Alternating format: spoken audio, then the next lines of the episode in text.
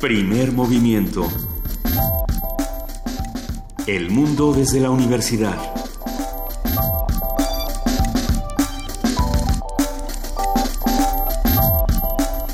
Muy buenos días, son las 7 de la mañana con 4 minutos de este viernes 25 de noviembre. Ya es viernes y hay muchísimas cosas que discutir, queridísimo Benito Taibo, buenos días. Así es, eh, Luisa Iglesias, un placer, estamos aquí en Radio UNAM arrancando este primer movimiento. Muchas cosas que discutir. Hoy, hoy es un día importante, hoy es El sin Día duda- contra la Violencia de Género. Así es, el Día Internacional contra la Violencia de Género y creo que es pertinente abrir este programa hablando de lo que ocurrió con Luis Miranda de, de Cedesol y con esta agresión que, que, bueno, hay que decirlo. A ver, no, ni siquiera sé por dónde comenzar exactamente. Araceli Damián, esta diputada de Morena, eh, critica a Luis Miranda en una, pues digamos, en un diálogo que, que si bien es fuerte, no tendría por qué recibir las, las, las agresiones que recibe. Ella le dice tienes que estudiar más sobre temas de pobreza y él le dice sí tengo que estudiar sobre muchas cosas, entre otras tengo que estudiar psiquiatría para entenderte. Eh, esto ha causado un revuelo en redes sociales tremendo desde el día de ayer, por supuesto, pero también hay que hacer el llamado, si bien criticar a Luis Miranda, criticar a los medios de comunicación que no le den el peso suficiente a este tipo de agresiones y que sigan tomándoselas como un chiste. Sí, que pareciera que no tiene importancia. De entrada, ah, su trabajo como funcionario lo obliga. Le Es de pagamos- lo pagamos- a ver, además, perdón, lo pagamos entre todos. Es nuestro empleado, es el empleado de los ciudadanos que, que no, con nuestros impuestos tiene Así esa es. chamba. Y entonces, si no fuera diputada, si no fuera mujer, si fuera simple y sencillamente un ciudadano cualquiera, tienen que contestarle de una manera respetuosa, amable y demostrando que está haciendo lo que supuestamente sabe hacer y que por eso lo pusieron ahí. Es, es lamentable lo que ocurrió con Luis Miranda en los pasados días. Eh, es lamentable la manera en la que nosotros seguimos viendo la violencia de género en nuestro país y en el resto del mundo. Eh, tratemos de hacerla visible y tratemos de, de entender nuestros propios paradigmas y nuestros propios huecos culturales, porque todos tenemos y, y- y se vale eh, reconocer, a lo mejor por aquí no he construido, eh, no, no he tenido el suficiente tiempo de de mirarme a mí mismo, de mirar a los otros y hacer un ejercicio de entender que la violencia de género es algo que en nuestro país eh, acarrea las consecuencias más lamentables. ¿no? El número de feminicidios todos los días es mayor, el número eh, de, de mujeres que son agredidas en las calles, que son agredidas en sus hogares por sus parejas, En sus trabajos. en sus trabajos. Hay to- todas las violencias son in- innecesarias y además absolutamente condenables, ¿no? condenables y, y si bien hay muchos hombres que desde hace unas horas esta mañana eh, decían eh, la violencia no debe ser solamente de género los hombres también sufrimos violencia por supuesto hay muchos tipos de violencia eh, pero no es lo mismo no es lo mismo Y no es excusa. Y no es excusa. y, no, y no funciona así. Y los derechos lógica. humanos no están a discusión de nadie. Lo hemos discutido una y otra vez en este programa. Eh, no podemos eh, tener una postura diferente frente a la violencia de género. Una invitación a todos los que nos están escuchando, por supuesto, a nuestra querida comunidad de primer movimiento, a que nos digan qué opinan y qué herramientas podemos usar en contra de la violencia de género en tiempos como estos. La información, por supuesto, es una de ellas. La acción debe ser otra. ¿Qué vamos a hacer el día de hoy y qué vamos a hacer eh, todos los días para combatir este tipo de violencia? Estamos en el 55 36 43 39, en arroba P Movimiento y en diagonal Primer Movimiento UNAM, listos para contarles eh, todo lo que va a suceder. Y empezamos. Eh, hoy en cabina vamos a arrancar con Todos Somos Herzog. Me gusta el nombre de este festival ¿Pero es internacional. Herzog como Werner? Werner, sí, bueno, yo soy Herzog también, yo yo estoy hecho también Wow. de las películas de Herzog, de Fitzcarraldo, de eh, Aguirre, La ira de Dios, de, de incluso de sus documen- el, el documental El oso. Ah, es que es una- tremendo. pero que es una maravilla, es una manera sin- distinta de contar incluso documentalmente una historia. Eh, Werner Herzog hace ficciones maravillosas, documentales maravillosos y tiene esta característica única, Benito, en la que si le dices a alguien, a ver, lee este texto con la voz de Werner Herzog, en tu cabeza puede sonar eh, de inmediato este tono tan particular, tan... ¿De vampiro? Es que para mí sí es como el vampiro por excelencia. ¿Ya Bueno, ves? luego, ¿Ya luego ves? discutiremos, ya mejor hablemos de este, Bueno, de este festival. Por supuesto, el Festival Internacional de Cine con Medios Alternativos. Estarán con nosotros Miguel Ángel Ramírez y Misael Morales, organizadores, organizadores del festival. en un ratito. Vamos a hablar como lo hacemos todos los viernes con Rosa Beltrán Álvarez, ella es la directora de la Dirección de Literatura de la UNAM y nos va a hablar de la presencia de la Dirección de Literatura en la FIL. Que empieza mañana la FIL. Qué emocionante momento para, para, todos nosotros. Eh, un abrazo, por supuesto, a todos nuestros amigos de Libro Tsunami y de, de, la Dirección de Publicaciones y de todos los de la universidad que se van para allá a compartir el conocimiento con todos. Uh, también tendremos la presencia del antiguo colegio de San Ildefonso en voz de la doctora Liljana Artsovska, uh, doctora en literatura comparada y literatura universal por la Universidad de Idiomas de Beijing y maestra en estudios de Asia y África con especialidad en China por el Centro de Estudios de Asia y África del Colegio de México. Y su tema es conferencia un, una conferencia sobre la filosofía y el arte en los caracteres chinos, actividad en el marco de la exposición, exposición Obras Maestras del Museo Nacional de Arte de China. Lo que me gusta del antiguo colegio de San Ildefonso son las múltiples variaciones que le pueden dar a un mismo tema durante todo un ciclo de exposiciones. Eh, siempre tenemos muchísimo que discutir y, y bueno, van hasta, hasta el centro de, del tema y en este caso precisamente es China. Querida Luisa, no hemos saludado a Juana Inés de esa. ¿No le hemos sí, saludado? Aquí, no. aquí, estaba. Pero siempre También estuvo. El tambor es tropa, ¿eh? De veras. Querida Juana Inés de esa, bienvenida a la cabina Bien, de Radio qué UNAM. bueno que qué bueno que viniste. qué suerte. Me da como siempre un gusto es compartir con los dos esta mañana y aprender de los dos, como siempre discutíamos, Nosotros, querida Juana Inés. aprendo de ti, querida, y de todos. Aquí, está, aquí todos lo hacemos sí, todo, hombre, ¿no? sí, pues. No, pero está bien, echarnos porras, es viernes, A son ver. las 7 de la mañana. Juana Inés Benítez, déjenme contarles, queridos radioescuchas, eh, que vamos a tener una nota del día bastante interesante. Vamos a hablar de las elecciones en el Estado de México. Y qué mejor que hacerlo que con el doctor Álvaro Arreola Ayala. Él ha estado aquí en numerosas ocasiones en la cabina de manera telefónica y siempre que viene se arma el mejor debate, sobre todo en redes sociales, se pone buenísimo. Él es investigador del Instituto de Investigaciones Sociales y esperemos que disfruten esta conversación. Y en nuestra nota del Día Internacional, esta críptica pregunta, que no lo es, es ¿y ahora China? O sea, ¿qué va a pasar con China? ¿Cómo van a ser las relaciones de China con este nuevo imperio del norte y con nosotros mismos y con el resto del mundo? Y para ello vamos a tener a un súper especialista, el doctor Enrique Dussel Peters, profesor e investigador de la Facultad de Economía, director del Centro de Estudios China-México de dicha facultad. Vamos a contar también con la Dirección General de, de, Actividades Cinematográficas, con la Filmoteca de la UNAM, por supuesto. Así que hablaremos con Guadalupe Ferrer, su directora, que nos va a hablar sobre el certamen internacional de cine documental sobre exilio y migraciones. Otro de esos temas a los que no debemos perderles la pista. Poesía necesaria, por supuesto. ¿A quién le, ¿A toca? quién le toca? Es que yo tenía entendido que me tocaba a mí. Pero luego empecé a dudar si te toca a ti, Juana Inés.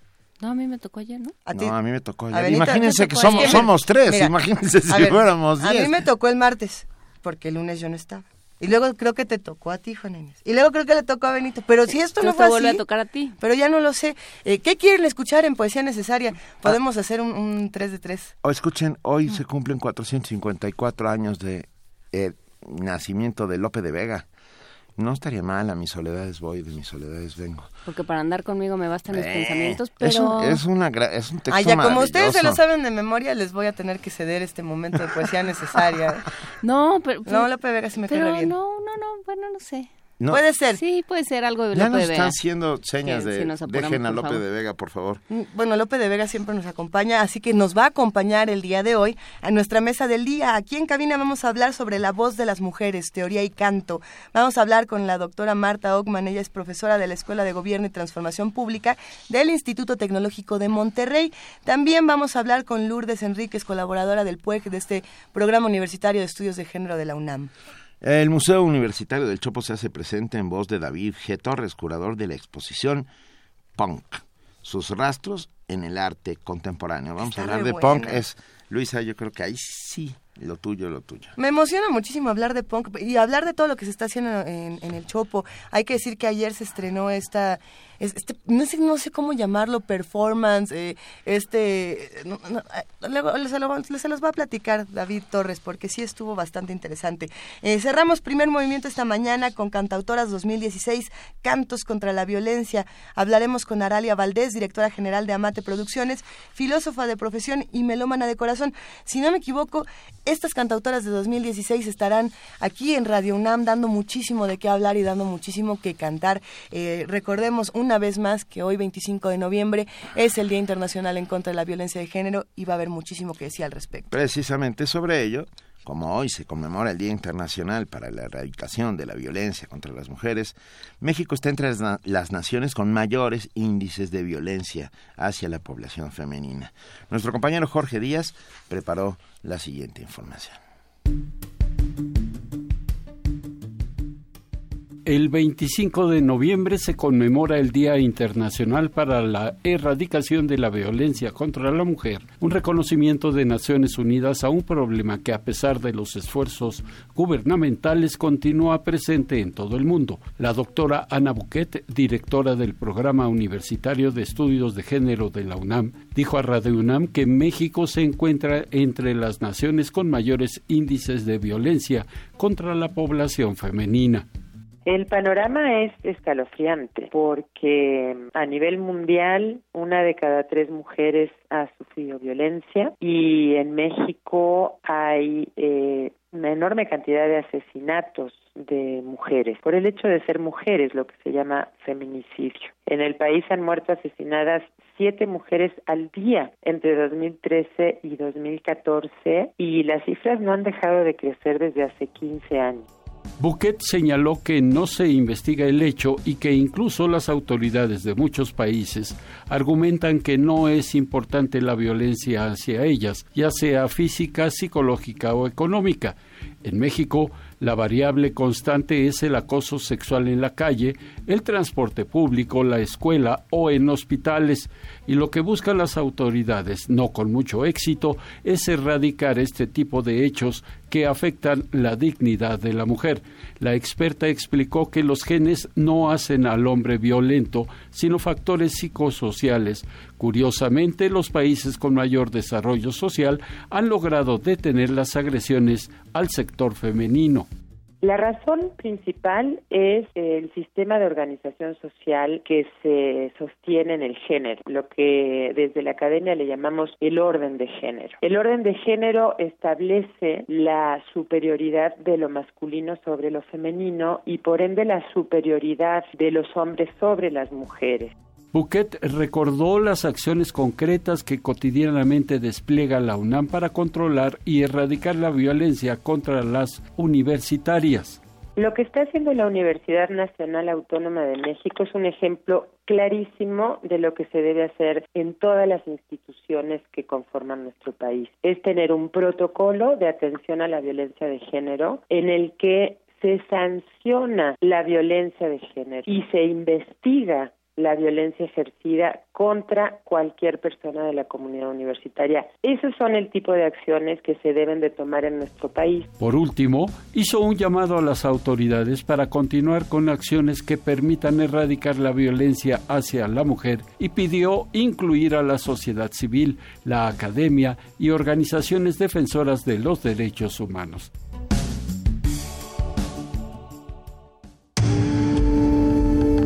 Primer movimiento. Clásicamente... Universitario.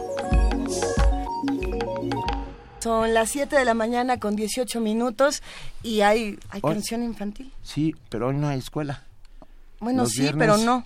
¿Los viernes de mes? El último viernes. El último viernes de mes. Hay un, hay un yo no he acabado de entender bien a bien, creo que se ponen de acuerdo todos. Los maestros se juntan. Hay juntas de maestros, hay cursos de, de, mm, actualización. Los niños no lo saben, pero los maestros se van a los juegos que están en, los patios, se divierten. También juegan fútbol. usan los juguetes que los niños dejan durante la semana. No, porque los babean y es temporada Cantan, de influencia. De la mala influencia y de la mala y del Zika y de todas las criaturas. ¿Quién ya se vacunó? A ver, yo. todos los días yo ando preguntando quién se vacunó. Uno, dos, ¿nada más nosotros? Híjole, pura mala influenza por aquí. Vamos a vacunarnos todos juntos y como hoy no hay escuela, aprovechemos el día para irnos a vacunar y a disfrutar. Y vamos a Porque van de la mano. Por lo pronto, sí, claro. Troque troque. Con el dúo Karma.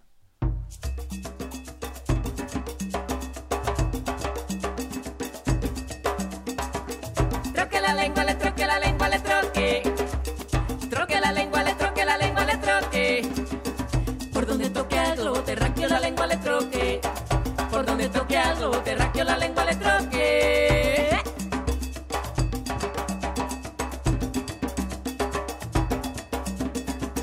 Troque la lengua le troque, la lengua le troque. Troque la lengua le troque, la lengua le troque.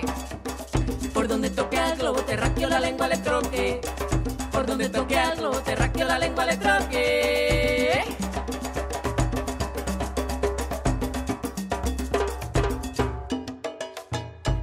dilettiti e ye, dilettiti e ye.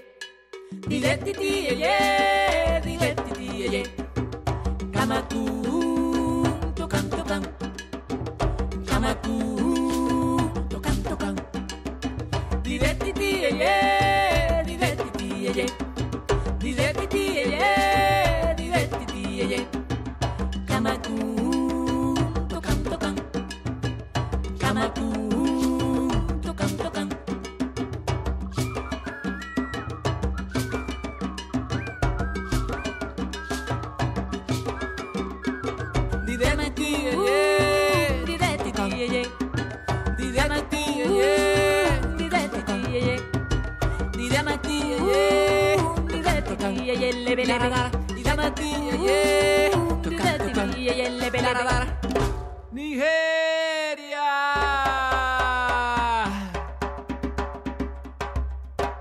Troque la lengua, le troque la lengua, le troque.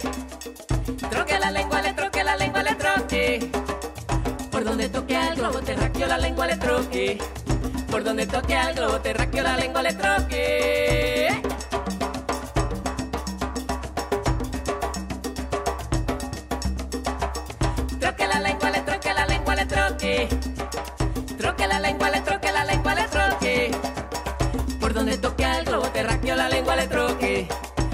Donde toque al globo terráqueo la lengua le troque. Kamaku. Tocan, tocan. Primer movimiento. Clásicamente diverso. Viernes de ocio. El Festival Internacional de Cine con Medios Alternativos es un espacio para la muestra de películas de calidad en estilo y contenidos, con la distinción de que se emplean cámaras no profesionales, teléfonos celulares, handycams, cámaras deportivas, smartwatches, eh, tablets. Eh, ¿Se puede usar GoPro? Eh, ahorita, ahorita lo platicamos, ahorita lo platicamos. El objetivo es promover la visión y talento de cineastas que tratan de llevar sus historias a la pantalla grande, pero carecen de medios económicos suficientes para lograrlo. Ya- Esta- Ya nadie filma en 35 milú- milímetros excepto Hollywood. Bueno, hay, es que hay nuevos cineastas que sí ya se han aventado largometrajes con, Con cámara, con camaritas, pues. Lo vamos a charlar. Esta propuesta es promovida por el Instituto Mexicano de Cinematografía y la primera edición de este festival se llevará a cabo del 26 de noviembre al 3 de diciembre de este año, o sea, mañana arranca. Conversamos esta mañana sobre los medios alternativos para hacer cine, lo que permiten, lo que exigen y lo que hoy se hace con ellos. Y para ello nos acompañan Miguel Ángel Ramírez. Y aquí está. Levantaron la mano como se Como ve en la que, escuela. que es muy Como temprano. escuela, y claro, a- alguien le dice a alguien eso a las 7 de la mañana y después presente a La memoria Ramírez. muscular, ¿ves? Claro. bonito. Espero la- hacer los honores a la bandera ahorita. Bienvenido. Miguel Ángel. Muchas gracias. Y Misael Morales. Por acá. Ya, ya levantó la mano también. Organizadores del Festival Internacional de Cine con Medios Alternativos, el, el FICMA. Bienvenidos los dos, un placer. Muchas gracias, Muchas gracias. la Eh, invitación. Es emocionante hablar de, de nuevas eh, narrativas y sobre todo todo lo que se puede hacer con estos dispositivos que pueden ser más inteligentes si- si nosotros somos lo suficientemente inteligentes para usarlos. Pero cuando estamos hablando de medios alternativos eh, podemos hablar de muchísimas cosas. Eh, me quedo pensando, por ejemplo, cuando dices medios alternativos en el FONCA, puede ser absolutamente todo. Cuando dices medios alternativos en, en el cine, quizá tengas tres, cuatro, ¿cu- ¿cuántos hay? Cinco, varios. ¿Qui- A quién- ver. Hay muchas formas, hay muchas formas. Digo, en la parte de la animación es- estamos hablando de stop motion, estamos hablando de animación desde muy básica hasta a mano. Todavía llegaron proyectos con, con ese tipo de animación y bueno, obviamente en el sentido de la ficción y el documental tenemos proyectos realizados con teléfonos celulares, con cámaras handycams, ¿no? Que no son tampoco parte dentro de la lista de cámaras profesionales no, no se incluyen. Ujú. GoPro, eh, justamente, eh, drones, también tenemos muchos proyectos Ah, con dron. Entonces, la verdad es que ha sido muy interesante ver todas estas propuestas alrededor de estos meses que tuvimos la convocatoria y que nos llegaron proyectos de todo el mundo muy ¿Y interesantes. cuántos proyectos nos llegaron de todo el mundo en el top? Aproximadamente llegaron 1.300 Qué proyectos. Ajá. Esa es la maravilla precisamente de los medios alternativos, que permiten que todos podamos experimentar eh, con, con las artes cinematográficas. Pero yo me pregunto, nosotros tenemos eh, el medio, digamos, o podemos conseguir uno más barato, eh, pero pensando en lo que se puede hacer con ellos, películas grabadas con drones últimamente que todos hayamos podido ver, no sé, el proyecto de La Bruja de Blair, ¿no? Que era como por excelencia estas primeras películas que le hacían así con el teléfono y ahora tienen drones. La historia es tan mala que no funciona el medio alternativo. Si las historias son malas, el medio alternativo no sirve de absolutamente nada. O- Tiene que haber una comunión. De hecho, algo que nosotros estamos eh, manejando y es como la bandera que tenemos arriba, es el hecho de, de que sean creativos los proyectos. O sea, hay muchos proyectos que nosotros vimos y nos llegaron que ustedes van a poder ver en esta semana que ya empieza mañana. Que si lo tradujéramos a un formato, digamos, profesional a nivel Hollywood, sería una maravilla el proyecto. No, no es que no lo sea. Simplemente estamos retando, como decían hace rato, a- al cineasta o al creador a que la creatividad fluya, porque la verdad es que eh, algo que es definitivo es que hacer un proyecto con un celular es muy, es muy diferente y es muy complicado. Si pueden lograr hacer algo de calidad bajo esas circunstancias, ¿qué pueden hacer si les damos una cámara profesional? Y simultáneamente hay mal cine que aunque esté hecho en 35 milímetros, o, con un teléfono, o con un dron, o con eh, un aparato de la NASA que vaya hasta el espacio, pues no hay nada, o sea, no hay tu tía, pues, ¿no? Aquí aplica lo mismo también. Ah, por o sea, supuesto. Los medios es, es un fin, pero la idea ya ahí sí puede variar. Pero suena muy bien. Y, y recibir, ¿cuándo abrieron la convocatoria? Hace ya... En mayo. En mayo. Mayo Y 18. recibieron más de mil...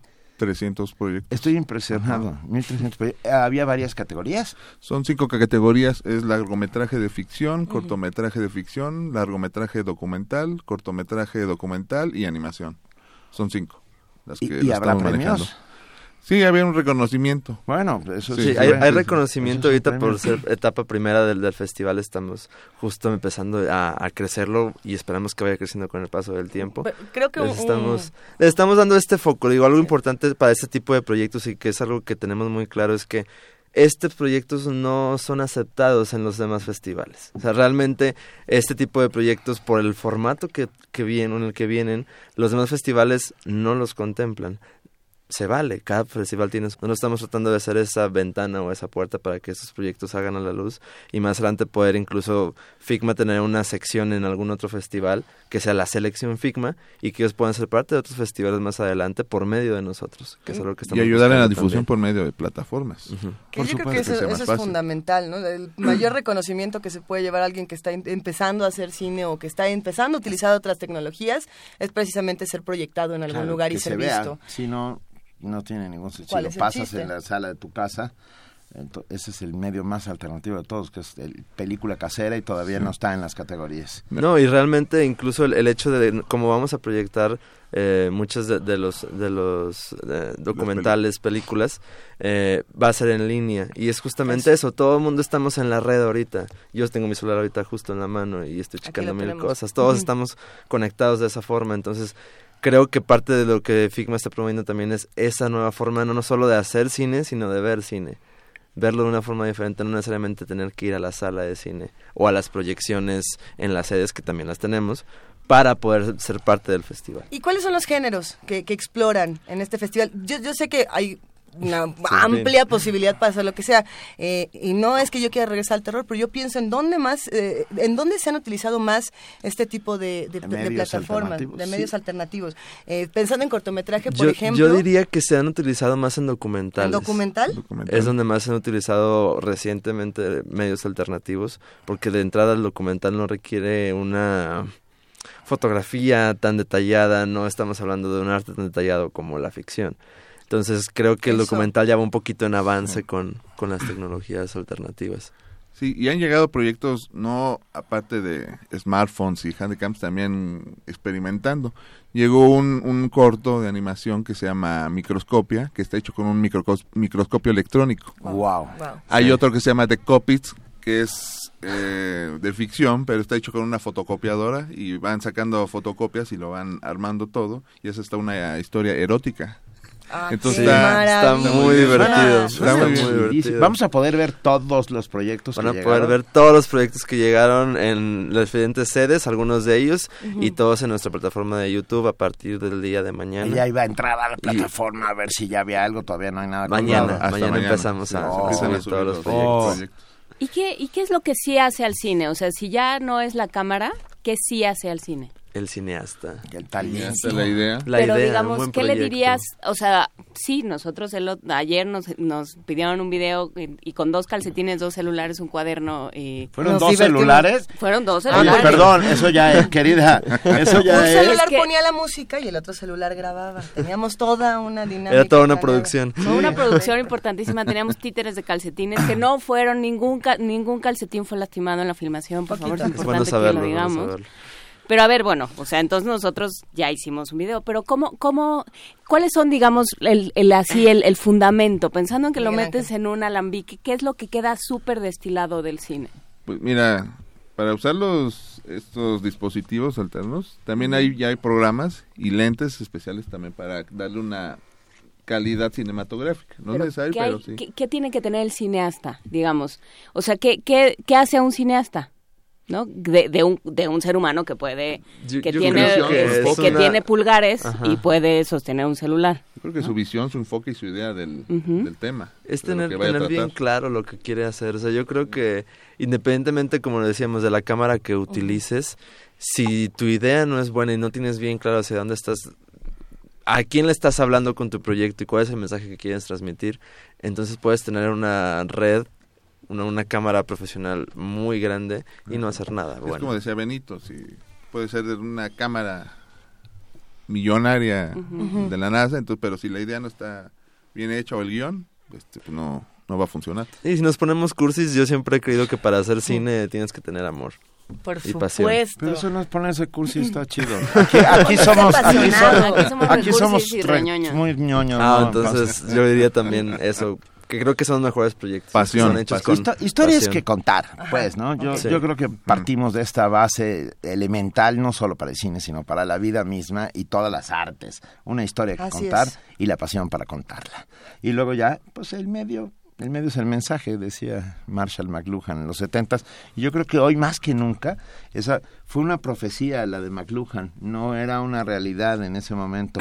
Hoy sí está demostrado que eh, los medios justo como los medios alternativos, dan mensajes distintos, todos y cada uno de ellos. Y eso está padrísimo. Ahora que también cada medio tiene riesgos y responsabilidades distintas, yo me quedo pensando en todas las nuevas plataformas que tenemos para ver cine, ¿no? Porque, porque Figma precisamente pr- eh, promueve esto, no solamente para hacer cine, sino para ver el cine, ¿no? Y difundirlo. Entonces yo me quedo pensando, bueno, tenemos YouTube, tenemos Netflix, Vimeo. tenemos Vimeo, tenemos hasta Blim, y nadie quiere hablar de Blim, pero bueno, ahí está también. Es un tema complicado. Es un tema complicado, pero, Pero la sí. manera en la que vemos cine también está cambiando y la manera en la que los videos, los cortometrajes se vuelven virales en instantes cambia y la responsabilidad del cineasta con su con su obra, yo me imagino que va a ser muy diferente. ¿Cómo cómo se vive esto desde Figma? Yo creo que eh, el cin- ahorita, por ejemplo, vivimos en un mundo de, de la apresurarte constante. Lo inmediato. ¿no? De lo inmediato de lo ahora, incluso en Facebook y todas estas redes sociales. Nadie ve más de un minuto y medio si no se enganchó con lo que está viendo. Antes eran 10 minutos, ¿no? Sí, Cuando antes íbamos eran al 10 cine minutos. tenías 10 minutos para decir si me gustó. Si, si explotó algo ya es bueno. Y ¿no? antes era todo un primer acto, teníamos media hora para la que la, la persona Así se es. enganchara con tu película. Ahora Ahorita eh, todos los proyectos, eh, algo que puedo notar es que todos en los primeros dos minutos o tres minutos ya presentan cosas más muy interesantes y presentan acciones muy concretas y muy eh, eficaces en cuestión de narrativa para que sigas viendo los proyectos. Algo que nos eh, enfocamos mucho también en fue que la calidad del proyecto fuera algo sí eh, artístico y sí con una visión como lo estamos diciendo ahorita, pero que también sea algo que la gente quiera ver como público, porque a veces dentro de algunos eh, panoramas de cómo se ve el, el cine, sobre todo el cine de festival, se navega como en esta parte en extremo artística y en extremo contemplativa. Y a veces bla, bla, bla, bla. pretenciosa. A veces pretenciosa. pretenciosa. Entonces, nosotros, eh, sí el cine es arte, el cine también es entretenimiento. Entonces, lo que estuvimos buscando con los proyectos y creo que logramos con éxito fue tener proyectos que podríamos ir a ver a la sala de cine y disfrutarlos de igual manera que en, en- por medio de YouTube, ya sea corto o largo. Está variado, está variada la selección. Está, chidísimo. está muy bien. pero ah, esa es tal vez mi pregunta. Ah, en dispositivos tan pequeños como este teléfono que tengo en la mano, que, que ahora me entero Que que, ya te puedo llegaron hacer cine, que, puedo- que ahora me entero que puedo hacer cine con él, que eso me pone un poco nervioso. Ah, a la hora de pasarlo a la pantalla, Ah, ah, eso es interesante. pierde, ¿Qué pasa? pierde calidad. Pie- o sea, quiero decir, porque yo lo veo desde mi dispositivo y mantiene de alguna manera el formato de origen. Claro. A la hora de traspasarlo a pantalla, ¿qué sucede? Depende del formato y depende de incluso ya de con qué lo edites después. O sea, la verdad es que ah, hay proyectos grabados con iPhone que tienen una calidad impecable. Bueno, Y- porque y ya otros- este, este que tenemos aquí ya Sí, graba en sí. HD, por Ajá, ejemplo. pero por ejemplo hay otros grabados con un mismo iPhone en el cual la calidad no es la misma. Ambos son iPhone. ¿Cuál es la diferencia?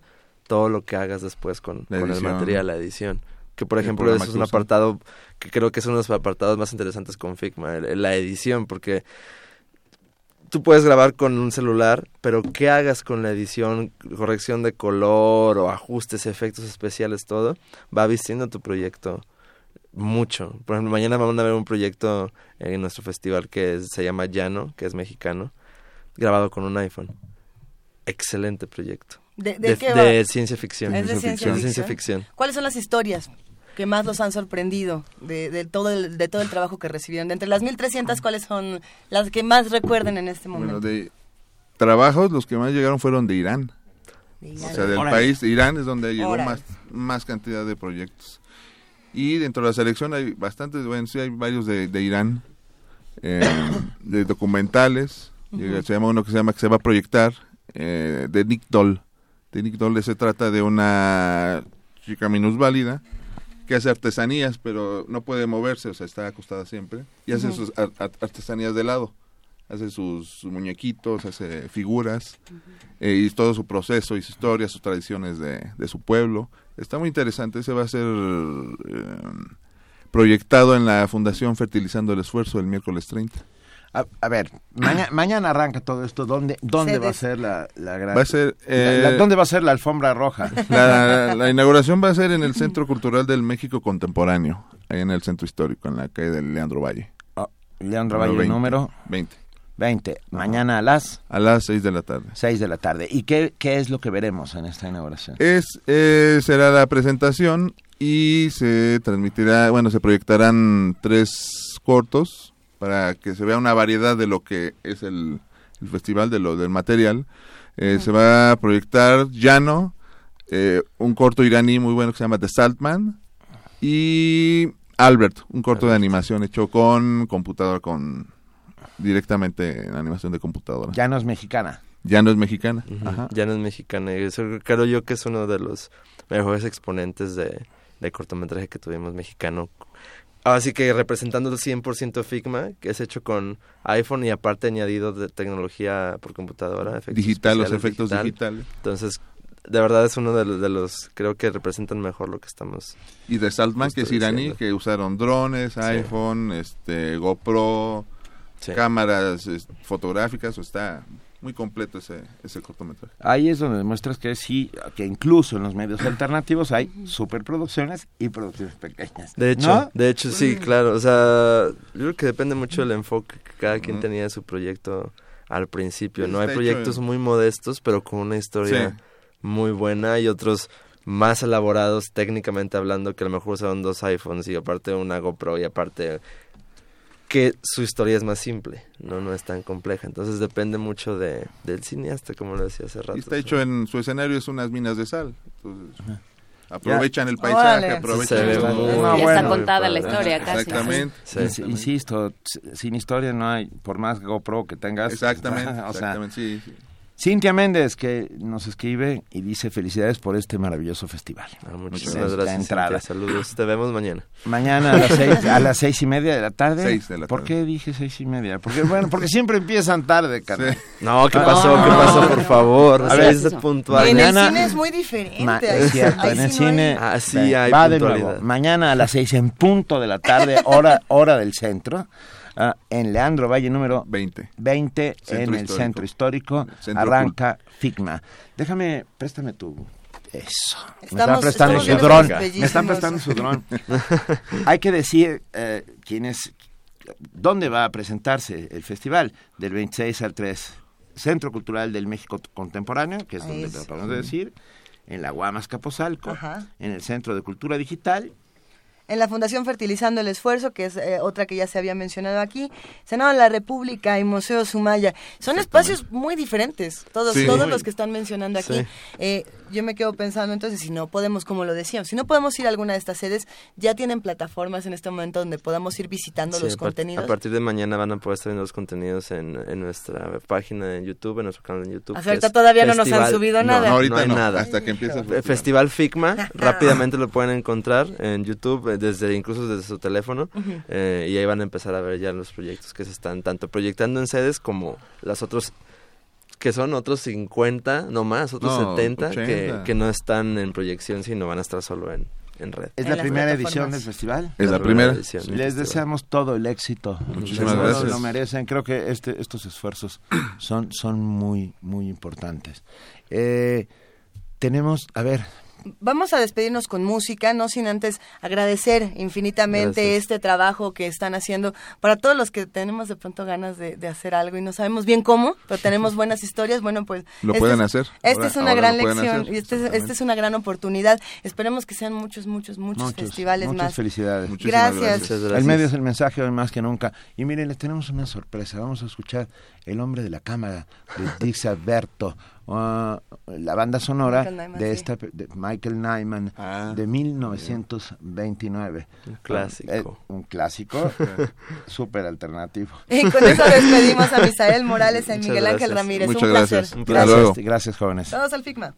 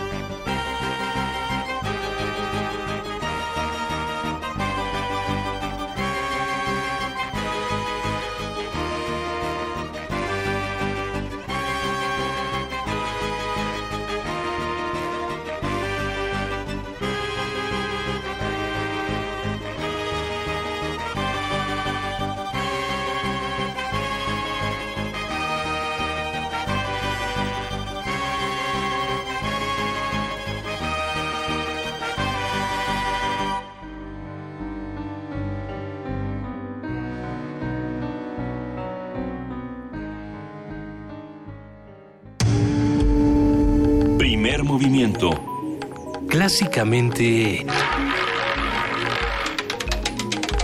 diverso. Son las 7 de la mañana con 43 minutos. Muchos nos han escrito para preguntarnos por el Festival Internacional de Cine con Medios Alternativos, el FICMA.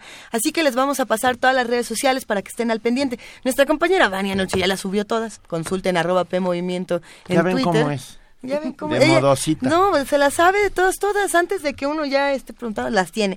Pero para los que no tienen a lo mejor en este momento el acceso a redes sociales y las van apuntando y al rato se meten a la computadora, el Festival Figma está en www.festfigma.org, en arroba Festival Figma en Facebook, en arroba Festfigma en Twitter y también ten- tienen Instagram, esto es arroba Festfigma. Eh, métanse a conocer todo lo que se están haciendo, eh, lo, que, lo que están armando los nuevos cineastas, interesantísimo sin duda. Y ya tenemos en la línea a Rosa Beltrán, directora de literatura de la Dirección de Literatura de la Universidad Nacional Autónoma de México. Querida Rosa. ¿Qué huele, Benito? ¿Cómo están? Bien, ¿Cómo ¿ustedes? están, Luisa y Juan Inés? Qué gusto escucharte, Rosa. Muy contenta yo también de escucharlos a ustedes. ¿Ya estás lista? ¿Ya estás en Guadalajara? ¿Ya estás en Guadalajara? No, estoy ya con un pie en la carretera, pero tenía antes que comentarles qué es lo que vamos a hacer antes de salir. Venga. Muy, muy eh, contentos en la dirección de literatura porque tenemos ocho presentaciones fabulosas y quería invitar también a nuestros radioescuchas de aquí y de allá de Guadalajara y los que se acerquen a participar en ellas porque como ustedes saben este año la FIL celebra 30 de existencia y está dedicada a Latinoamérica y básicamente la producción de la Dirección de Literatura está concentrada en los autores latinoamericanos en todos los géneros. Ustedes saben que tenemos una colección muy importante que se llama Antologías y muy antigua, donde están registrados los cuentistas de distintas lenguas, pero también los cuentistas latinoamericanos. Tenemos a guatemaltecos, salvadoreños, costarricenses, brasileños, argentinos. Entonces, estas distintas antologías van a ser un eh, deleite para quienes las compren, para quienes las tengan y sobre todo un termómetro para saber qué cosas se está escribiendo en América Latina, porque aunque sea en eh, un tiempo en el que conviven estos autores, pues hay especificidades. El Salvador empezó a escribir de la violencia y los exilios antes y de un modo distinto del que se está escribiendo ahora en México, por ejemplo, de desapariciones, ¿no? Sí. Eh, las utopías empezaron a reescribirse en Brasil y en Argentina de otro modo y se convirtieron pues en buenas intenciones, que es lo que parece de manera nostalgiosa que son ahora. Nuestras utopías parecen encarnar en el cuerpo o en relaciones imposibles o en una suerte de voyerismo de las vidas de otros eh, que propician también las redes sociales, por cierto, ¿no? Pensar Claro. que la vida es más feliz eh, en, en otros lados y sentir tristeza por la nuestra, aunque ya sabemos que estas redes sociales son una suerte de autobiografía ideal, ¿no? Mm, Eh, sí. Y, y, eh, por otra parte, tenemos también eh, una edición muy especial de punto de partida dedicada exclusivamente a autoras, a poetas, Son 38. 38, se Sí. llama Transfronterizas, exacto, 38 poetas de hasta 35 años de todo el continente. Eh, tenemos también eh, las antologías Solo Cuento, el número 8. Bravo. Ay, sí, fantástico. No, bueno. Esta, yo- es, esta es la de Mónica Lavín. Esta la antologó esta vez Mónica Lavín. Yo soy, soy, soy completamente Die solo cuento, soy completamente solo cuento. Eso. Ay, me encanta eso, Padrísimo. me encanta, gracias. Eh, van a venir muchos de los autores que están ahí, el que ganó el anagrama, que no diré quién es, para, para aumentar el interés. Pero va a venir el gran escritor Carlos Cortés a presentarlo, van a venir los panameños Carolina Fonseca, va a estar Wow. también este Enrique Jaramillo, en fin, va a haber muchos autores latinoamericanos que han participado a lo, lado, a lo largo de estos ocho volúmenes no son pocos, cada uno tiene aproximadamente 30 cuentos y pues es una de las antologías que sí nos hacen muy felices a todos. Pero también aquella otra de la que les hablé que se llama Crónica y que estrenamos, ¿no? Eh, va a estar Felipe Restrepo, por supuesto, y eh, algunos de los grandes cronistas, déjenme decirles unos cuantos nombres, aunque yo sé que esto luego se convierte en un listado nada más, pero a lo mejor algunos les dicen mucho. Por ejemplo, Alejandro Almazán, que además es Premio Nacional de Periodismo y tiene una crónica sobre cómo se vuelve negocio la muerte en Sinaloa, Sí. cómo empiezan a crecer las funerarias, este, y más que las funerarias, los crematorios, ¿no? Porque porque Sí. mataban gente en el propio funeral y eh, un negocio eh, siniestro, terrible, pero parte de lo que está ocurriendo, escrito con una pluma impecable. Está Martín Caparrós, el grandísimo y extraordinario, Nada más y nada menos. nada menos, con una crónica que nos dio sobre un condenado a muerte en Estados Unidos que vive en el pasillo de la muerte desde hace 15 años porque le condonan la sentencia y tiene que seguir vivo, ¿no? Entonces, ¿cómo vive alguien así, 15 años? Eh, logra, logra algo maravilloso, extraordinario. Leila Guerriero, que también es, un, pues, es, es excepcional. Alma Guillermo Prieto, que cuenta cómo se salvaron los argentinos en el corralito gracias al tango. Eh, Leonardo Haberkorn, Juan Pablo Meneses, Diego Enrique Osorno, que es otra joya total. Magali Tercero, que es extraordinaria. Juan Villoro, que habla sobre el temblor en Chile. O sea, Ti- es un tiene mucho fu- librazazazo. ese muchacho tiene mucho futuro, ¿eh? Del presente no sabemos. No, promete, promete. Promete. A ver Muy si bueno. nos cumple. Bueno, pues eh, esta también la vamos a presentar. Vamos a presentar el libro de eh, Pancho Segovia sobre poesía. Eh, vamos a hablar de Juan Rulfo, que el próximo año tiene un enorme, enorme eh, aniversario, Ah. homenaje, que, que, este, y este libro lo escribe Cristina Rivera Garza, que es recientemente premiada con el premio este, José Emilio Pacheco. Vamos a estar también presentando un libro de la academia sobre distintos académicos y sus vidas, no solo dentro de la academia, sino sus vidas fuera de la academia. Y a Eso me gusta, pase, eh, pase a ver al académico. eh, por eso está padrísimo, Rosa. Es como un gabinete de curiosidades. Es una cosa Sí. bonita. ¿Cómo estás, Rosa? Hola, ¿cómo estás, Juana Inés? No, ¿Viste? Dice poco, pero siempre aparece en el momento oportuno. ella siempre está ahí, yo sé, escuchando, ¿verdad? Es que estaba leyendo, porque justamente nos llegó la antología de transfronterizas, entonces estaba buenísima, buscando algo para está poesía buenísima. necesaria. Yo creo que después de la FIL deberíamos, eh, yo debería pues hacer que llegaran varios de estos libros porque de veras son extraordinarios y fueron preparados para estos 30 años de la FIL y que ustedes los obsequiaran a los Ah, radioescuchas lo- como lo- quisieran. no- nuestros, nuestros amigos que hacen comunidad Ya ayer regalamos, ya re- ayer regalamos tres ejemplares de solo cuento que nos hemos ido pepenando por ahí. Ah, qué bien. Este, pero, pero sí, y, y el de crónica, tenemos uno de crónica muy codiciado que todavía no regalamos. Nos hemos peleado por él como pocas cosas. Este, y tenemos aquí transfronterizas, pero sí, la- aquí ya sabes No, que sí haremos una, una dadas entrega sí, un poquito más nutrida, porque yo sé que ya esa comunidad es muy, muy grande. Y pues, eh, bueno, yo los invito para cerrar esta nota a todos los que se acerquen a la FIL a que entren a la página www.literatura.unam.mx porque van a encontrar en todos los géneros lo que es Latinoamérica. Eh, vamos a participar también en el enésimo homenaje a Nacho Padilla porque pues él eh, era quien organizaba esos encuentros de cuento, ¿se acuerdan ustedes? Claro. Y fue muy eh, participativo con nosotros en estas antologías de solo cuento, tanto invitando autores, organizando como eh, pues hablando de la propia antología. Así que pues con muchísimo gusto estaremos compartiendo esta experiencia allá en la FIL en unas cuantas horas. Ven. Pues que te vaya Pues- muy bien, buen camino, se van, se van Se por van la sombrita, no, este, no aceleren. Llévense, llévense provisiones y una buena lista de canciones.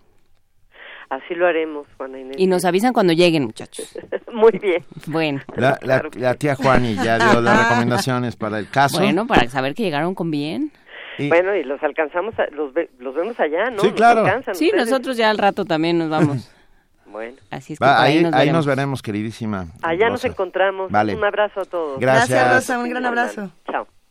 Eh, aquí seguimos, son las 7 de la mañana con 53 minutos. Ya me emocioné No, por el Transfronterizas. Es ¿eh? que está Ya- bueno. Ya Está se los arrebaté de las manos porque yo estaba leyendo desde hace unos días que eran 38 eh, Ujú. poetas latinoamericanas y me emocionó muchísimo la idea. Sí, deberíamos echarnos un 3 de 3 en poesía necesaria. Ahorita buscamos algo. Ahorita yo me encontré un verso así nada más de pasada que decía la, sole- la muerte es una soledad que no se cura. Ay. Ah, ¿Verdad? Ándale. Órale, vamos a echarnos un, un poesía bueno. necesaria fronterizas. A ver, tenemos una nota, si ustedes me lo permiten. Eh, los resultados de la expedición al centro del cráter Chicxulub han dado importantes aportaciones sobre el sistema solar. Recuerden que este cráter es, dicen que es, es, el, el meteorito que mató a los dinosaurios, Así pues, es. para pronto. La razón de el- lo- de el- la desaparición. razón de la desaparición de los dinosaurios. Pero bueno, científicos de la UNAM participaron en esta investigación y nuestro compañero Isaí Morales preparó la siguiente nota. Investigadores del Instituto de Geofísica de la UNAM expusieron los resultados de la expedición al centro del cráter Chicxulub, ubicado en la península de Yucatán, donde se encuentra parte del registro evolutivo de la Tierra y de la vida. Jaime Urrutia y Ligia Pérez, investigadores de esa entidad académica, explicaron que los resultados son una aportación a los estudios del sistema solar, pues la mayor parte de las superficies planetarias están marcadas por cráteres de impacto, por ejemplo la Luna. Pérez Cruz explicó que la perforación científica se hizo en un solo sitio, con base en la información previa que señalaba que ese era el borde del anillo de picos. Se logró perforar casi 1500 metros. A partir de los 500 metros es cuando nosotros empezamos a obtener muestras y obviamente traspasamos lo que nosotros veíamos como el anillo de picos. Había varios objetivos que era lo que pensábamos encontrar a 500, a 550, a 600 y dónde podíamos empezar a encontrar la capa del impacto que era aproximadamente entre 650 y 800 metros y la capa que se había formado post impacto. ¿Cómo lo podíamos observar? En alguna parte íbamos a observar cierto tipo de estructuras que nos indicaban eh, periodos geológicos y después el impacto y cómo podría ser el basamento. Esto era teórico, lo cual después al final sí se cumplió. Por su parte, Urrutia Fukugauchi refirió que el cráter se formó hace 66 millones de años, luego del impacto de un asteroide que afectó los sistemas de vida y causó la extinción del 75% de las especies, incluidos los dinosaurios. En esta primera fase, eh, el resultado que se eh, reporta en la revista de Science es eh, el que nos indica cómo se formó el anillo de picos. Lo que tenemos debajo del anillo de picos de esta cadena montañosa es eh, rocas que vienen de muy profundo en eh, la corteza de Yucatán, rocas que estaban a más de 20 kilómetros de profundidad. El impacto las eh, levanta y esto eh, nos eh, marca qué es lo que mantiene eh, y qué es lo que forma la cadena de montañas y también lo que nos permite es ver que para poderse levantar desde 20 kilómetros hasta llegar casi a la superficie, las rocas deben de haberse comportado de una manera muy dúctil, permitiendo casi que la roca eh, fluya como si fuera una gelatina y se vaya hasta la parte superior. El resultado fue lo suficientemente contundente, muy sólido y muy interesante y por eso en realidad se eh, logró eh, tener una publicación en un tiempo relativamente corto. Ese hecho dio paso a la diversificación de especies y al surgimiento de los mamíferos, entre ellos los primates y los humanos. Por ello, el efecto de esa colisión dejó una huella determinante para la evolución de la vida, agregó el investigador. Los científicos explicaron que de las perforaciones se obtuvieron 7 toneladas de muestras, que se trasladaron a Texas, donde se realizó una tomografía computarizada para caracterizarlas y ver los cambios de litología y el material fundido durante el impacto, o los diferentes tipos de granitos que conforman el basamento. Para Radio UNAM, Isaí Morales.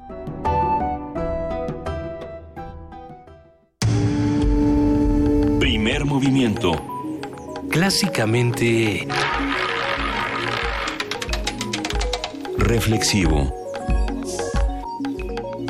Nos estamos peleando aquí en primer movimiento por ver quién de los integrantes que se encuentran en esta mesa es el más ñoño. También No, discutimos de producción. No, bueno, fuera. perdón, es que esto es un, un reservorio. No voy a decir quién no nos dejó empezar a grabar hasta que no estuvieran las escaletas en el orden cronológico indicado. No lo decimos, pero abrazamos mucho a Miguel y le mandamos un gran Saludos a Miguel, ¿Miguel Pérez. también? Sí, Miguel No, también. bueno, ya. Pero nos gusta ser ñoños y, y estoy segura que a los Y que hacen tenemos comunidad neurosis también. muy compatibles y respetamos cada Tenemos uno. neurosis muy compatibles. Es una, ¿No te lo parece? este, me sonó a, a poema de Borges, casi. Sí, por eso somos felices, porque tenemos neurosis muy compatibles.